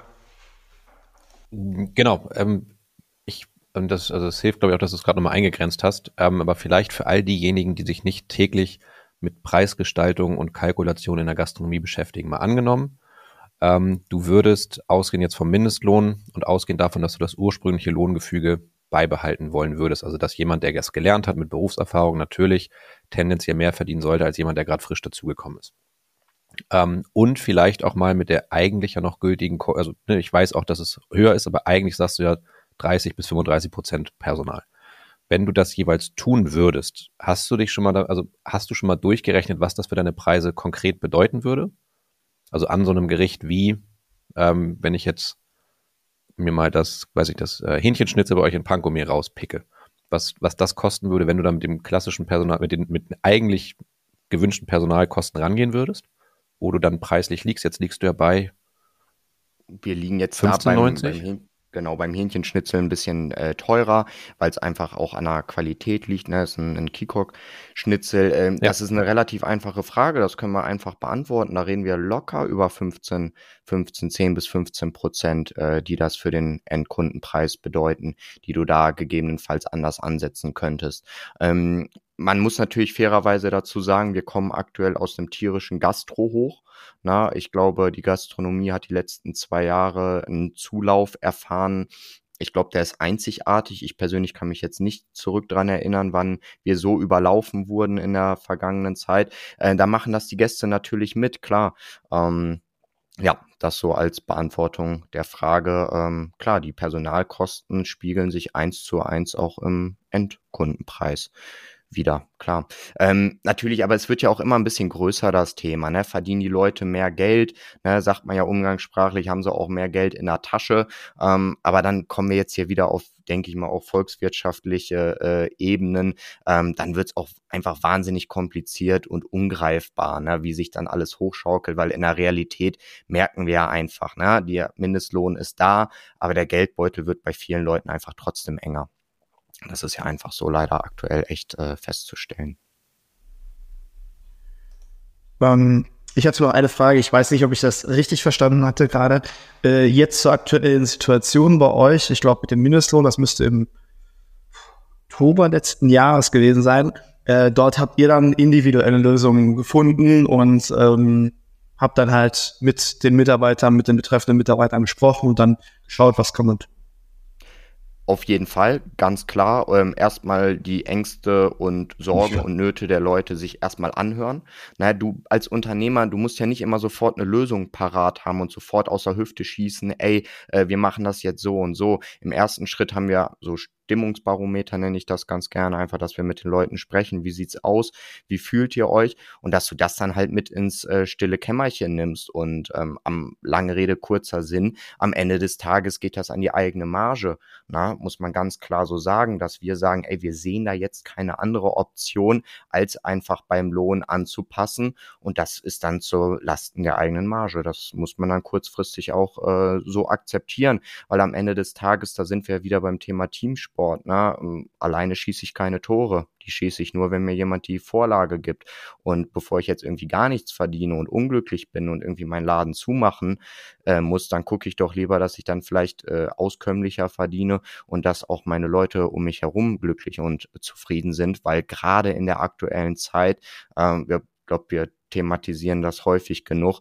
Der Stellenwert von gutem Personal, der ist gerade in der Gastronomie so, so wichtig, weil wir uns auch in einer tierischen Nische befinden. Das muss man ja auch ganz klar sagen. Äh, wir bei uns in der Ausflugsgastronomie, wir arbeiten halt dann, wenn andere frei machen. Und entweder hast du da halt Bock drauf oder du hast halt keinen Bock drauf. Ne?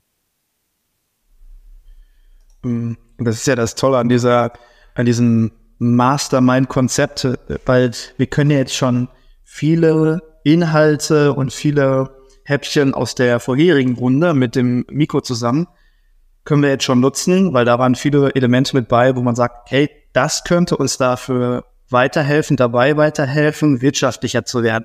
Entweder ich ähm, verändere meine Gerichte oder ich äh, mache einen anderen Umsatzforecast pro Stunde. Also viele Elemente aus der ersten Runde können wir jetzt nutzen. Eventuell kannst auch du die nutzen und äh, das heißt, wir können hier wirklich bei dem Thema Fairness bleiben. Das finde ich so toll, dass wir bei dem Thema Fairness und Gleichbehandlung, was können wir tun, um diese Gap vielleicht zu schließen? Ähm, ja, ist mir jetzt gerade mal so aufgefallen, finde ich super. Frage in die Runde. Gibt es noch Fragen an Hauke zu seiner Situation? Okay. Dann würde ich vorschlagen, dann sind wir mit der Fragen, Fragerunde fertig. Dann kommt jetzt wieder ein kleiner Moment der Stille, wo wir alle in uns gehen können und unsere Erfahrungen, unsere Ideen, vielleicht auch Ideen, die jetzt gerade gekommen sind, einfach mal alle notieren und dann gleich präsentieren können. Okay? Bis gleich. Alles klar. Dann kommen wir aus der Stille zurück und teilen jetzt mal unsere Erfahrungen, unsere Ideen mit dir, Hauke. Ich würde vorschlagen, äh, Daniel, du startest mit deinen Erfahrungen, Ideen, das, was du aus deiner Brille ähm, ja, dazu beitragen kannst. Ja, ähm, also so unterschiedlich ja die Gastronomen sind und so unterschiedlich die Themen auch, ähm, die Herausforderungen, das ist eigentlich auch das Schöne, ähm, sind immer relativ ähnlich. Also das, ähm, wir haben, also wir haben, wir kommen immer wieder an den Punkt, das war jetzt so der, der, Eingangstenor, ähm, Wertschätzung. Das ist, glaube ich, ähm, das haben wir in den letzten Masterminds gesagt, das wiederhole ich hier auch gerne nochmal, das ist Branchenaufgabe, also auch Gastronomie zum Beispiel muss weg davon kommen zu glauben, dass wir eine Software hinstellen, in die man was eintickert und dann kommt irgendwo ein Bon raus, sondern wir haben da gemeinsam eine Aufgabe. Also nicht nur Digitalisierung gestalt, zu gestalten, um jetzt mal hier irgendwie das ähm, zu wiederholen, was auf unseren Nummernschildern steht, sondern auch solche Branchenprobleme gemeinsam anzulösen und da äh, aus, ähm, anzugehen. Und da komme ich jetzt auf ein anderes Thema. Siehe zum Beispiel als Positivbeispiel die Frage, sollten denn in Zukunft 19 Prozent Steuern fällig werden oder sollten es eher sieben äh, Pferden. Und da habe ich das erste Mal den Eindruck gehabt, dass da eine komplette Branche zusammen nach Berlin gegangen ist und damit was bewirkt hat. Und wir müssen da, glaube ich, auch, wenn es um das Thema Wertschätzung in der Gastronomie geht, gemeinschaftlich ran, immer wieder. Für, ähm, in den Sinn kommt mir da zum Beispiel Proud to Caners, ein eingetragener Verein von Servicekräften aus dem Nobel Hart und Schmutzig gegründet, also ein, Sternekonzept aus Berlin, die sich mit genau diesem Thema beschäftigen. Ich glaube, Markus kennt sie auch ähm, dass man also solchen Initiativen mehr Raum gibt. Ich glaube, das muss Gastronovi tun. Ich glaube, das müssen andere Branchen ähm, Teilnehmer, ähm, die Digitalisierungskonzepte oder die Lebensmittel zuliefern, wie auch immer. Das müssen wir insgesamt tun. Und ähm, wo wir über weitere Erfahrungen sprechen, zum Thema Personal, ähm, auch da kann ich auf die GN Connect verweisen. Auch da war das natürlich Dauerthema. Ähm, ich kann da, ähm, kann ich, glaube ich, auch ähm, konkret den Namen nennen, weil es auch öffentlich ist. Ähm, Sascha Heilwig zum Beispiel vom Blümchen Freiburg, der hat dieses Thema auch. Und der hat zwei Ansätze, die ich sehr spannend finde. Erstens, wenn der auf so einer Veranstaltung ist und was sieht, was er gut findet, dann zieht der das gnadenlos durch, wo du in anderen Branchen sowas wie bargeldlose Konzepte, da würdest du in anderen ähm, Unternehmen oder anderen Branchen würdest du sagen, ja, da holen wir uns erstmal Unternehmensberater rein und dann ist das ja ein Change-Prozess, da müssen wir die Leute darauf vorbereiten und er macht ein Video, sagt, ab morgen sind wir bargeldlos, das postet er und dann sind die bargeldlos. Und der zweite Punkt ist, dass er gesagt hat, wir müssen halt ähm, aufhören, Personal als irgendwie so ein notwendiges Übel zu sehen, sondern als Leute, um die du dich richtig kümmern musst. Das ist eigentlich auch ein Tenor, den ich so wahrnehme von allen Gastronomen, mit denen ich spreche, die erfolgreich sind. Das sind immer Leute, die eben aufgehört haben, Mitarbeiter als, ich sag mal, Zitronen zu behandeln, die man eigentlich nur auspressen und wegwerfen muss. Auch das war ja früher, also das hat, haben ja Leute früher genauso gesagt. Das funktioniert eben nicht mehr. Der zum Beispiel, denkt sehr aktiv darüber nach. Es muss also natürlich werden wir nicht an den Punkt kommen, dass du 120.000 Euro brutto oder am besten noch netto in der Gastronomie im Service verdienst. Das wird wahrscheinlich nicht funktionieren. Da müsste jeder von uns anfangen, ähm, für die Steaks dann auch entsprechend, die man verkauft, entsprechendes Geld zu nehmen. Aber man hat in der Gastronomie vielfältige anderweitige Gestaltungsmöglichkeiten. Zum Beispiel denkt er sehr konkret über eine Vier-Tage-Woche nach. Zum Beispiel hat natürlich die Gastronomie auch Vorteile, dass man, wenn man konkreten Geldbedarf hat, und das ist ja gerade bei Aushilfen so, ist bei Studenten so, die wollen, weiß nicht, ein Gap hier machen, die wollen ähm, schnell Geld verdienen, um sich ähm, bestimmte konkrete Dinge anschaffen zu können. Und das kann man natürlich ähm, deutlich forcieren. Man kann da natürlich entsprechende Bedingungen schaffen, die das erleichtern. Und mit so einer, natürlich ist Vier-Tage-Woche ähm, das, das wäre dann so ein Change-Prozess. Also das, ähm, das stelle ich mir auch nicht nur einfach vor. Ähm, aber es gibt ja noch andere Themen. Es gibt ähm, bei uns zum Beispiel bei Gastronomie kann ich sagen, ähm, ist natürlich auch da, wenn es da um Entwicklungsgespräche geht, da sprechen die Leute auch darüber, was möchte ich in Zukunft gerne verdienen. Ähm, wir haben aber zum Beispiel so Geschichten gemacht wie Jobrad. Das ist nicht der riesengroße finanzielle Invest im Vergleich zu einer 20-prozentigen Gehaltserhöhung, aber das ist ein riesengroßer Mehrwert für Mitarbeiter. So, dass du dir, dass du dir für über, über Entgeltumwandlung ein Fahrrad hinstellen kannst. Und zwar eins, was du möchtest. Ob es ein E-Fahrrad ist, ob es ein Rennrad ist, guck dir, also das ist ja so mittlerweile Radfahren ist eine Trendsportart. So, das sind alles Themen, die man, ähm, die man aufgreifen kann. Das so als erster Impuls in der Hoffnung, dass jetzt, dass jetzt ähm, entweder eine Debatte entfacht oder die anderen beiden noch was beizutragen haben. Ich muss mich nämlich erstmal sammeln, ich bin ein bisschen in Rage gekommen. ähm, ich würde ähm, ich würde noch weitere Inhalte bringen und einen Punkt zur Debatte bringen. Ähm, ich fange mit den Inhalten an. Ich habe mir wieder fünf Sachen aufgeschrieben, ähm, die man ausprobieren könnte, obwohl ich mit dieser Situation noch nicht so direkt konfrontiert worden bin. Ähm, als Idee, dass man den Bestandsmitarbeitern, deswegen kann ich jetzt nicht viel von Erfahrung sprechen, sondern wirklich nur von Ideen, ähm, dass man den Mitarbeitern, die von dieser Gap betroffen sind, wo halt äh, die Lücke kleiner wird und die sich dann jetzt unfair behandelt fühlen durch dieses, äh, diesen neuen Mindestlohn, dass man da am Jahresende äh, so eine Treueprämie oder sowas ähm, etabliert für die Mitarbeiter, die XY Jahre da sind, gibt es dann am Ende des Jahres vom Umsatz irgendeine Treueprämie. Ähm, einfach mal so in den Raum geschossen.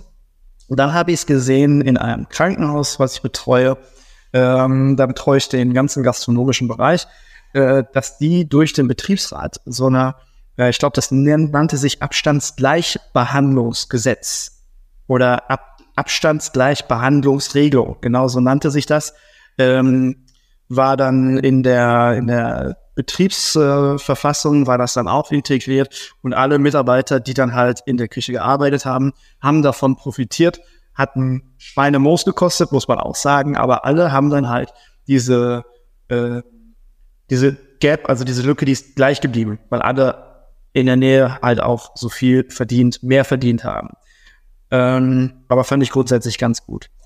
Dann habe ich mir noch aufgeschrieben, ja, warum? Wir in Deutschland sind ja immer so, über Geld spricht man nicht, ähm, finde ich den größten Käse überhaupt, aber äh, vielleicht ist es auch eine Idee, dass man sich einfach mit seinen Mitarbeitern mal am Tisch setzt und sagt, hey, lass uns mal ganz offen drüber sprechen. Was kann man denn tun? Was würdet ihr euch denn wünschen?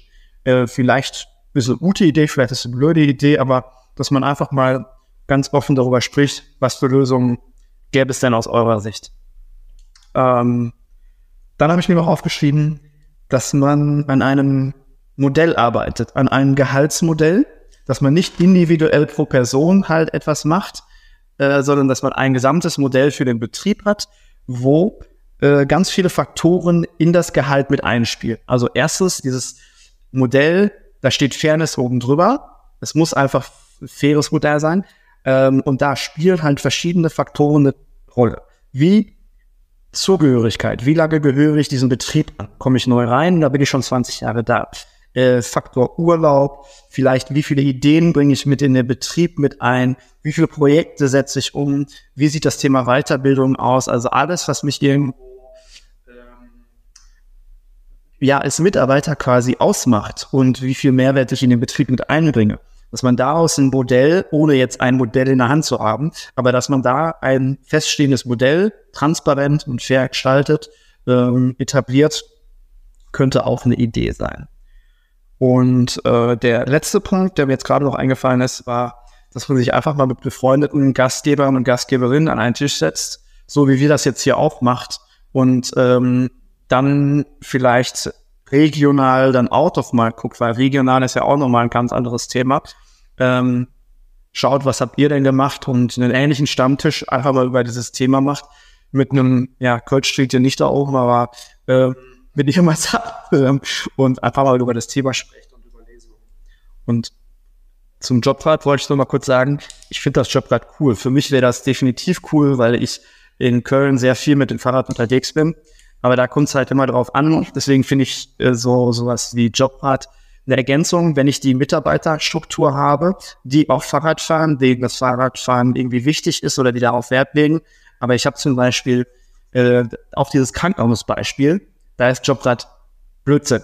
Äh, da habe ich ganz viele Mitarbeiter, die wirklich ähm, nur mit dem Bus zur Arbeit kommen, die auch jetzt nicht so fit sind, dass die richtig auf dem Fahrrad unterwegs wären oder das Fahrrad für die ein Fortbewegungsmittel wäre. Und wir haben dort äh, Jobrad eingeführt und seit drei Jahren nutzt kein Mensch dieses Jobrad. Also es ist einfach, was ich damit nur sagen möchte, ist, dass man sich immer genau überlegen muss, wenn ich so ein Jobrad einführe, was für eine Mitarbeiterstruktur habe ich, feiern die das oder ist denen das vielleicht komplett egal, ähm, dass man da vorher hingucken sollte. Wir haben es nämlich damals nicht gemacht, haben gedacht, alle freuen sich über das Jobrad und im Endeffekt ähm, hat es keiner genutzt.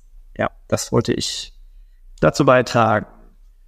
Ja, also, Nico. Genau, also das ganz, also ganz kurz äh, sehe ich auch, also man muss natürlich hingucken, ob es passt. Also, aber ersetzt vielleicht Jobrad als, als Anregung durch Mobilität. Da musst du auch wieder gucken, so ein Student mit einem Semesterticket, dem wird, so ein, das, dem wird das egal sein. Aber wenn du eher ländlich unterwegs bist und eben nicht mit Studenten arbeitest, ähm, weiß nicht, ob es, also es soll natürlich, also ein Deutschland-Ticket löst jetzt nicht alle Probleme, aber als ein Teil der Lösung, dass du einfach dich mit dem Thema Mobilität beschäftigst, was haben die Leute sonst noch für Probleme, was hast du für Lösungen, die du schaffen kannst, die auch ihren, ihren Alltag, ihren privaten Alltag leichter machen, das könnte, also das, das wollte ich sagen. Das muss nicht konkret Jobrad sein, zumal, das sei jetzt auch angemerkt, natürlich Jobrad nicht der einzige Anbieter von Bike-Leasing in ganz Deutschland ist. Da gibt es noch viele andere Marktbegleiter, ich wollte da keinen ausschließen. Ähm, lass uns Mobilität draus machen, nicht Jobrad. Gut, jetzt Miko, sorry. Ja, also ich ähm, überlege schon die ganze Zeit, was könnte jetzt äh, meine, meine Frage sein oder was könnte jetzt mein, mein Ratschlag sein. Und ich habe festgestellt, es fällt mir, fällt mir gar nicht so schwer, weil je mehr ich darüber nachdenke, desto ähm, mehr fällt mir auf, wenn man über ein Thema spricht wie Lohngerechtigkeit. Ähm, dann geht es ja darum, ganz, ganz viele Dinge unter einen Hut zu bringen, die aber irgendwie nicht leicht unter einen Hut zu bringen sind, weil also es geht ja einmal um Fairness, das Thema hatten wir ja schon. Ähm, es geht darum, niemanden zu benachteiligen. Ähm, zum Teil gibt es halt auch Transparenz. Es ist bekannt, wie hoch der Mindestlohn ist. Äh, Tariflöhne sind auch bekannt, aber dazwischen gibt es ja auch nochmal Abstufungen, wie viel Transparenz oder wie wenig Transparenz will, kann, muss man haben. Das, ähm, das spielt eine Rolle. Auch das Thema Wertschätzung, ne? das sollte sich ja auch widerspiegeln in dem, was ich uns, äh, den Mitarbeitern bezahle. Und ich sehe das genauso wie ihr. Die Mitarbeiter sind unser, unser wichtigstes Kapital. Ähm, und ähm, Wertschätzung muss da schon zum Ausdruck kommen. Gleichzeitig muss ich auch Spielraum lassen für Weiterentwicklung von Mitarbeitern. Und dann ist es ja noch so, es kommen von außen auch noch Leute dazu, die ich vielleicht gerne anwerben möchte und die auch gewisse Gehaltsvorstellungen habe. Und ähm, ich glaube, wenn man das mal so alles zusammenfasst, dann sieht man eigentlich, ja, diese Dinge alle unter einen Hut zu bekommen und ähm, alle so zu stellen, dass alle genug haben und alle auch noch im Verhältnis zueinander auch 100 Prozent ähm, richtig, in Anführungszeichen, bewertet sind. Das ist, glaube ich, äh, äh, ja, fast, ich will nicht sagen unmöglich, aber das ist auf jeden Fall eine, eine, eine Daueraufgabe. Und ähm, ja, das äh, glaube ich, das wird uns auch noch weiter beschäftigen, denn es kommen ja auch von außen immer, immer wieder neue Impulse dazu. Früher gab es gar keinen Mindestlohn. Äh, das ist ja auch erst seit ein paar Jahren überhaupt ein Thema. Und seitdem der Mindestlohn eingeführt wurde, hat er sich auch, kann man sagen, ja sehr, sehr dynamisch entwickelt. Und wir sind ja noch nicht am Ende der Entwicklung ähm, angekommen. Das heißt, man kann nur sagen, äh, es, es wird nicht einfacher. Wir müssen uns aber der, der Herausforderung stellen. Und ähm, ja, es gibt ja auch, wie ihr gesagt habt, auch noch weitere ähm, Gehaltsbestandteile, ähm, sei es jetzt Thema Mobilität, sei es der Bonus, das kann auch betriebliche Altersvorsorge sein. Auch das kann man ja zum Bestandteil einer, einer Weiterentwicklung machen. Und ich glaube, ähm, die gute Nachricht ist, auch wenn alles komplexer wird, hat man ja doch auch ein paar äh, äh, Möglichkeiten und Hebel in der Hand. Und ähm, ja, wir wollen ja im Endeffekt, dass alle gut von ihrer Arbeit leben können. Ähm, und das, das sollte auch unser Ziel sein, denn ja, wir haben vorhin viel über unsere Gäste gesprochen, die sind sehr wichtig, aber unsere Mitarbeiter sind genauso wichtig. Okay, wunderbar. Lieben Dank, Miko. Jetzt ähm, nähern wir uns so langsam den Ende, dem Ende des zweiten Themas. Jetzt sind wir nochmal gefragt, Hauke, bevor du äh, dein Schlussstatement bekommst. Ähm, jetzt sind Daniel, Miko und ich nochmal gefragt, dass wir zu dem, was jetzt in dieser Runde gesagt wurde, unser Key Takeaway, das, was uns jetzt, ähm, was wir mit dem, was uns am meisten eventuell weiterhelfen könnte, dass wir das ganz kurz ansprechen. Ein Punkt. Gestehen, Daniel, legst du ähm, los? Fällt mir schwer, jetzt den, den einen Kernaspekt rauszuziehen. Ich, also ich bin gedanklich noch an dem Punkt, dass wir da ein Branchenproblem haben. Ich habe noch ich kenne natürlich wieder so die, die alte Leier von, ja, da müssen wir halt digitalisieren, aber das kann nicht immer nur die Lösung sein. Aber ich habe das eine Key Takeaway. Ähm, wird, fällt mir schwer, das zu ziehen tatsächlich. Okay, ich würde mal einsteigen. Ich würde mal einsteigen, weil ich habe einen Key Takeaway und das ist immer so ein, das hat äh, Miko jetzt gerade mitgebracht äh, mit seinem letzten Statement. Ähm, und zwar, dass wir uns nicht immer nur mit diesem Thema äh, Gehälter, Veränderungen der Gehälter oder Strukturen der Gehälter befassen, wenn dann jetzt das nächste Gesetz irgendwo ansteht oder in Sprache zu, zur Sprache kommt, sondern dass das einfach ständig, durchgehend auf unserer Agenda steht, ähm, ständig auf der To-Do-Liste, dass man sich ständig auch irgendwie gedanklich damit auseinandersetzt und überlegt, wie könnte man das besser machen, auch wenn es jetzt Gesetz, vom Gesetzgeber gerade nicht irgendwo ähm, auf der Tagesordnung steht. Das habe ich als Key Takeaway mitgenommen. Miko, was kannst du sagen, was hast du als Key Takeaway mitgenommen aus der zweiten Runde? Ja, also ich glaube, das Thema ähm, Lohngerechtigkeit, ähm, wie schon gesagt, das ist einfach ein total äh, facettenreiches Thema. Das ist ähm, schwer zu fassen. Es, es hat so viele Aspekte, die Lohngerechtigkeit ausmachen. Es geht nicht immer nur um den Einzelnen, sondern es geht auch um das Team und das Verhältnis der Einzelnen zueinander im Team und deren äh, Leistungen, deren Erfahrungen, deren Betriebszugehörigkeit, all diese Dinge ich sage es nochmal, unter einen Hut zu bringen, das ist halt einfach eine, eine große Herausforderung. Gleichzeitig hat ja gut, wie sagt man so schön, äh, ja gute guter Lohn für gute Arbeit, das ist auch wichtig. Ich glaube, das Thema rückt mehr in den Mittelpunkt. Ähm, zwangsläufig wird das dazu führen, dass wir uns aber auf der äh, anderen Seite der Medaille wahrscheinlich an höhere Preise in der Gastronomie zwangsläufig werden gewöhnen müssen. Es gab da auch jetzt in den letzten Jahren schon eine Entwicklung.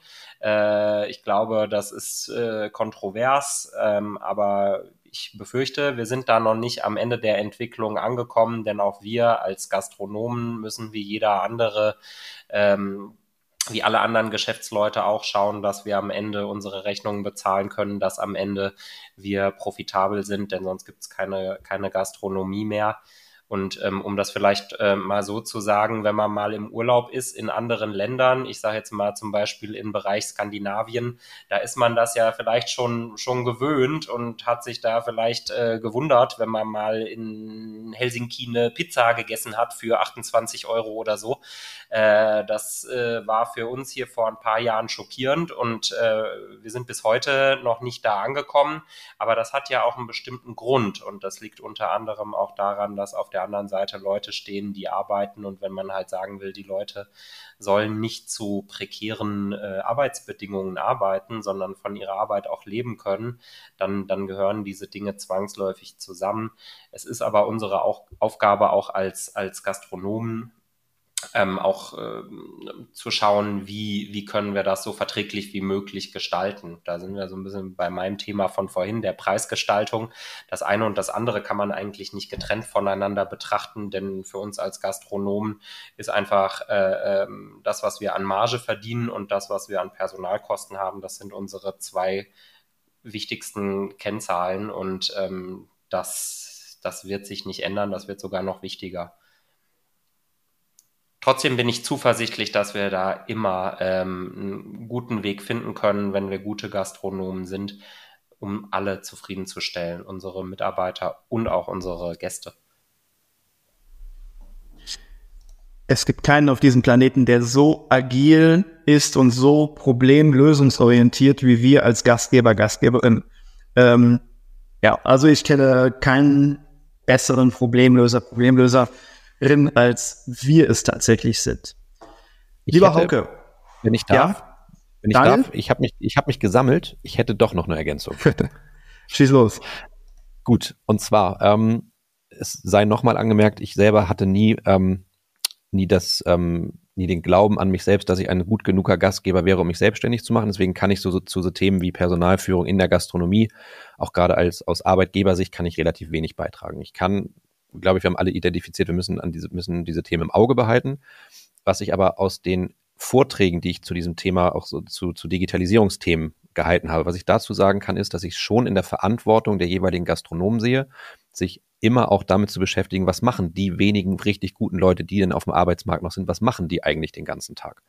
Ähm, auch da, ich will jetzt nicht wieder sagen, macht doch alle, löst doch alle eure Probleme mit Digitalisierung, aber eklatant aufgefallen auch auf dieser letzten Gerne Connect Veranstaltung. Und das ist etwas, das sehen wir, also wir können ja die, wir können ja sehr genau sehen, wie wird unsere Software genutzt, welche Funktionen stellen wir bereit, auch kostenlos und werden die genutzt, werden sie nicht genutzt. Da sehen wir sehr deutlich, dass kostenlose Schnittstellen teilweise nicht aktiviert sind. Ganz konkretes Beispiel, aber auch ich habe ein Thema, ähm, Vortrag gehalten zum Thema Marketing.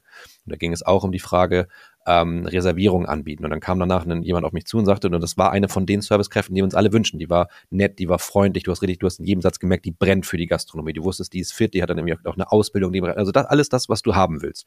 Und die sagte, Daniel, ich hänge den ganzen Tag nur am Telefon. Und der Chef steht dann immer und sagt, wir machen eine Online-Reservierung. Und dann haben wir mal geguckt, ja, woran liegt denn das? Und stellt sich raus, ähm, Online-Reservierung ja, Schnittstelle zu reservieren mit Google nicht an. Das heißt, du tauchst bei Google, ähm, ist dieser Reservierungsbutton nicht da. Das heißt, die Leute rufen trotzdem den ganzen Tag an, sie hängt am Telefon, kommt zu den Dingen, die sie machen wollen, eigentlich nicht. Und eigentlich ist das ja ein Prozess, den du gerade nicht haben willst. Am Telefon jedem das Gleiche erzählen. Kann, kann ich für vier reservieren? Ja, kannst du. Wann möchtest du kommen? 16 Uhr? Nee, 16 Uhr geht nicht. 16.30 Uhr könnte ich anbieten. Das sind ja alles Dinge, das ist, also dafür gehst du ja nicht in die Gastronomie. Es ist ein wiederkehrender Prozess, es ist immer das Gleiche, dabei lernt keiner was, keinem ist so richtig geholfen. Das ähm, vielleicht nur noch mal als, als Ergänzung, dass man beständig auf all die digitalen Lösungen, die man da einsetzt, auch immer wieder drauf guckt, hat sich da was getan, habe ich Anpassungsbedarf, was gibt es vielleicht an Prozessen, die sich verändert haben, was gibt es für neue Lösungen im Markt, auch da wieder, Klammer auf, das muss nicht zwingend Gastronomie sein, das können genauso Personalplanungsprogramme sein, es wird in Zukunft im Übrigen, das sehen wir auch, deutlich mehr auch in Richtung künstlicher Intelligenz gehen, dass bestimmte Prozesse da auch noch weiter digitalisiert werden, soll aber ähm, die Servicekräfte, die wir aktuell schon vermissen, auf gar, oder kann es auch nicht ersetzen. Weil Gastronomie wird für mich nicht spannender, wenn ich das, die, die coolen Gerichte bei euch dann von einem Roboter serviert bekomme ähm, und den persönlichen Austausch gar nicht mehr. Manchmal habe ich Fragen, die möchte ich einer Servicekraft stellen und das wird, sollte auch in Zukunft so sein. Nur die ganzen Prozesse drumherum, ähm, da sollten wir schon schauen, dass wir die Leute, wenn möglich, davon entlasten, sofern es ein Prozess ist, den man besser digital darstellen kann. Super, herzlichen Dank, Daniel. Hauke, du hast so ziemlich das Schlusswort. Du darfst jetzt einfach mal pitchen, was du aus der Runde für dich mit nach Hause nimmst. Das äh, tue ich auf jeden Fall sehr gerne. Ist auch jede Menge Interessantes dabei. Da auch erstmal auf jeden Fall vielen Dank auch für die, ja, den Querschnitt der Ideen oder den Austausch, den wir hier gesammelt haben. Ich äh, versuche das Ganze mal jetzt zu so einem Schlussplädoyer oder zu so einem Schlussstatement zusammenzufassen. Ähm, das Thema Bonizahlung super, super interessant. Also allgemein Anreize schaffen. Wir haben ja natürlich schon ein äh, natürliches Incentive-System, das Trinkgeld, ähm, wo wir auch schon viel drüber gesprochen haben, was natürlich auch einfach ein äh, Lohnbestandteil ist. Und ähm, ich bin da auch ein Fan von Boni-Zahlungen. Man kennt das sonst nur so aus dem Top-Management. Wenn da die Zahlen stimmen, dann fliegt da nochmal eine Million am Ende des Jahres. Das kann man auch im Kleinen machen. Äh, unabhängig jetzt natürlich von Weihnachtsgeld, Urlaubsgeld. Ähm, sehr, sehr interessant, punktuell den Leuten auch ähm, Geld zukommen zu lassen. Grundsätzlich finde ich auch interessant, ein Anreizsystem zu schaffen und die Leute teilweise auch variabel zu vergüten. Da habe ich jetzt persönlich noch keine perfekte Lösung. Das ist so eine Sache, die einfach mal so ein bisschen im Hinterkopf mitschwirrt. Aber das ist zum Beispiel auch ein Instrument, um zum Beispiel ähm, Abteilungsleiter da auch am Unternehmenserfolg zu ähm, beteiligen. Ja, dein äh, Vorschlag mit dem Gehaltsmodell Fairness äh, fand ich auch schön, wie das nochmal so auf den Punkt gebracht wurde. Das ist natürlich ein Faktor, der jetzt vielleicht etwas unausgesprochen immer mit in die äh, Betrachtung fällt, was ich auch äh, eingangs ja auch immer mal versucht habe zu betonen, es kommt immer auf den individuellen Mitarbeiter an und natürlich bei Gehaltsverhandlungen, bei Lohnerhöhungen, bei allgemeinen Gesprächen darüber sind das immer Punkte. Wie lange ist jemand bei uns? Was gibt der vielleicht auch manchmal mehr? Äh, wie ist der drauf? Wie passt das menschlich? Äh, das ist ganz, ganz wichtig. Wenn man das kann, und das können wir zum Glück mit unserer Betriebsgröße, da dann auch individuell drauf zu ähm, reagieren ja, das ganze Thema äh, Mobilität, Altersvorsorge, vermögenswirksame Leistung alles schön und gut, hat alles seine Daseinsberechtigung, aber ist für mich persönlich beim Thema Mindestlohn nicht wirklich aufgehoben, ähm, weil das wirklich für mich in dem konkreten Fall eher das Thema Aushilfen, Teilzeitkräfte. Äh, bei bestehenden Mitarbeitern reden wir da natürlich äh, drüber, da sind wir auch gut aufgestellt, bieten da viele Möglichkeiten an, da gibt's auch tolle ähm, Unterstützung. Nur häufig habe ich das Gefühl, wenn wir jetzt über das Thema Mindestlohn und Aushilfen sprechen, Cash in die Tasche. Na, die wollen sich nicht bei dir verwirklichen. Äh, ich glaube, Markus, du hattest das mal auch gesagt, die wollen teilweise für, einen, für eine Reise mal punktuell Geld verdienen oder so. Die wollen nebenbei zum Studium ein bisschen äh, das Taschengeld aufbessern. Und ähm, genau da finde ich jetzt persönlich sind dann diese Punkte leider nicht so zielführend, ähm, weil man da einfach diese Diskrepanz von Festangestellten zu ähm, ja, Aushilfen hat. Dann ähm, wollte ich einmal so ein bisschen ähm, widersprechen. Wir können nicht rein willkürlich unsere Endkundenpreise setzen. Das funktioniert meiner Meinung nach nicht in der Gastronomie. Natürlich kann ich da nicht über alle Läden, ne? wir sind in der Gastro sehr, sehr breit aufgestellt, kann ich jetzt nicht über alle Läden und alle Branchen sprechen, aber gerade bei uns in der Ausflugsgastronomie haben die Leute Referenzpreise. Wir können jetzt einfach mal gerne das Beispiel äh, Bier in den Raum schmeißen. Wir nehmen mittlerweile für einen halben Liter Bier 5,50 Euro. Äh, das ist eine Hausnummer, muss ich ganz ehrlich sagen, muss ich mir auch selber sagen. Und da ist es dann auch ganz wichtig, dass man da dann natürlich auch die entsprechende Qualität mit hat. Und wir können die Uhr nachstellen, wann dann bald eine 6 vorne stehen wird. Und das sind dann schon wirklich psychologische Grenzen meiner Meinung nach, die dann auch über Sieg und Niederlage äh, entscheiden, weil ich kann nicht einfach sagen, Leute, ich nehme jetzt hier für einen halben Liter Bier 10 Euro. Dafür sind alle meine Mitarbeitenden äh, super zufrieden und gehen alle glücklich nach Hause. Da habe ich einfach Sorge, dass das in der Realität äh, schwierig wird. Das soll jetzt überhaupt nicht heißen, dass man das Thema deshalb nicht angeht. Aber ähm, wie gesagt, diese Referenzpreise sehe ich doch dann manchmal als schwierig. Ähm, wenn wir beim Thema ja, Preise vergleichen sind mit anderen Ländern, ähm, natürlich, das ist ein gutes Argument, dass man sagt, ey, flieg mal eine Woche in den USA, dreh mal in Miami eine Runde oder fahr mal nach Skandinavien. Ich habe auch glücklicherweise schon ein bisschen was von der Welt gesehen. Finde ich an der Stelle immer schwierig. Ähm, ist für mich Äpfel mit Bieren vergleichen, weil häufig ist es auch einfach das äh, lokale Lohnniveau, ähm, was da sehr, sehr ausschlaggebend ist. Die Amerikaner haben einfach häufig mehr äh, Netto vom Brutto, wenn man das jetzt so ganz einfach runterbrechen kann. In Skandinavien haben wir auch andere Einkommensstrukturen. Äh, ich finde dann eigentlich eher interessant zu sagen, was ist eigentlich die lokale Bereitschaft der Leute? Das ist für mich auch so ein Lehrbuchbeispiel.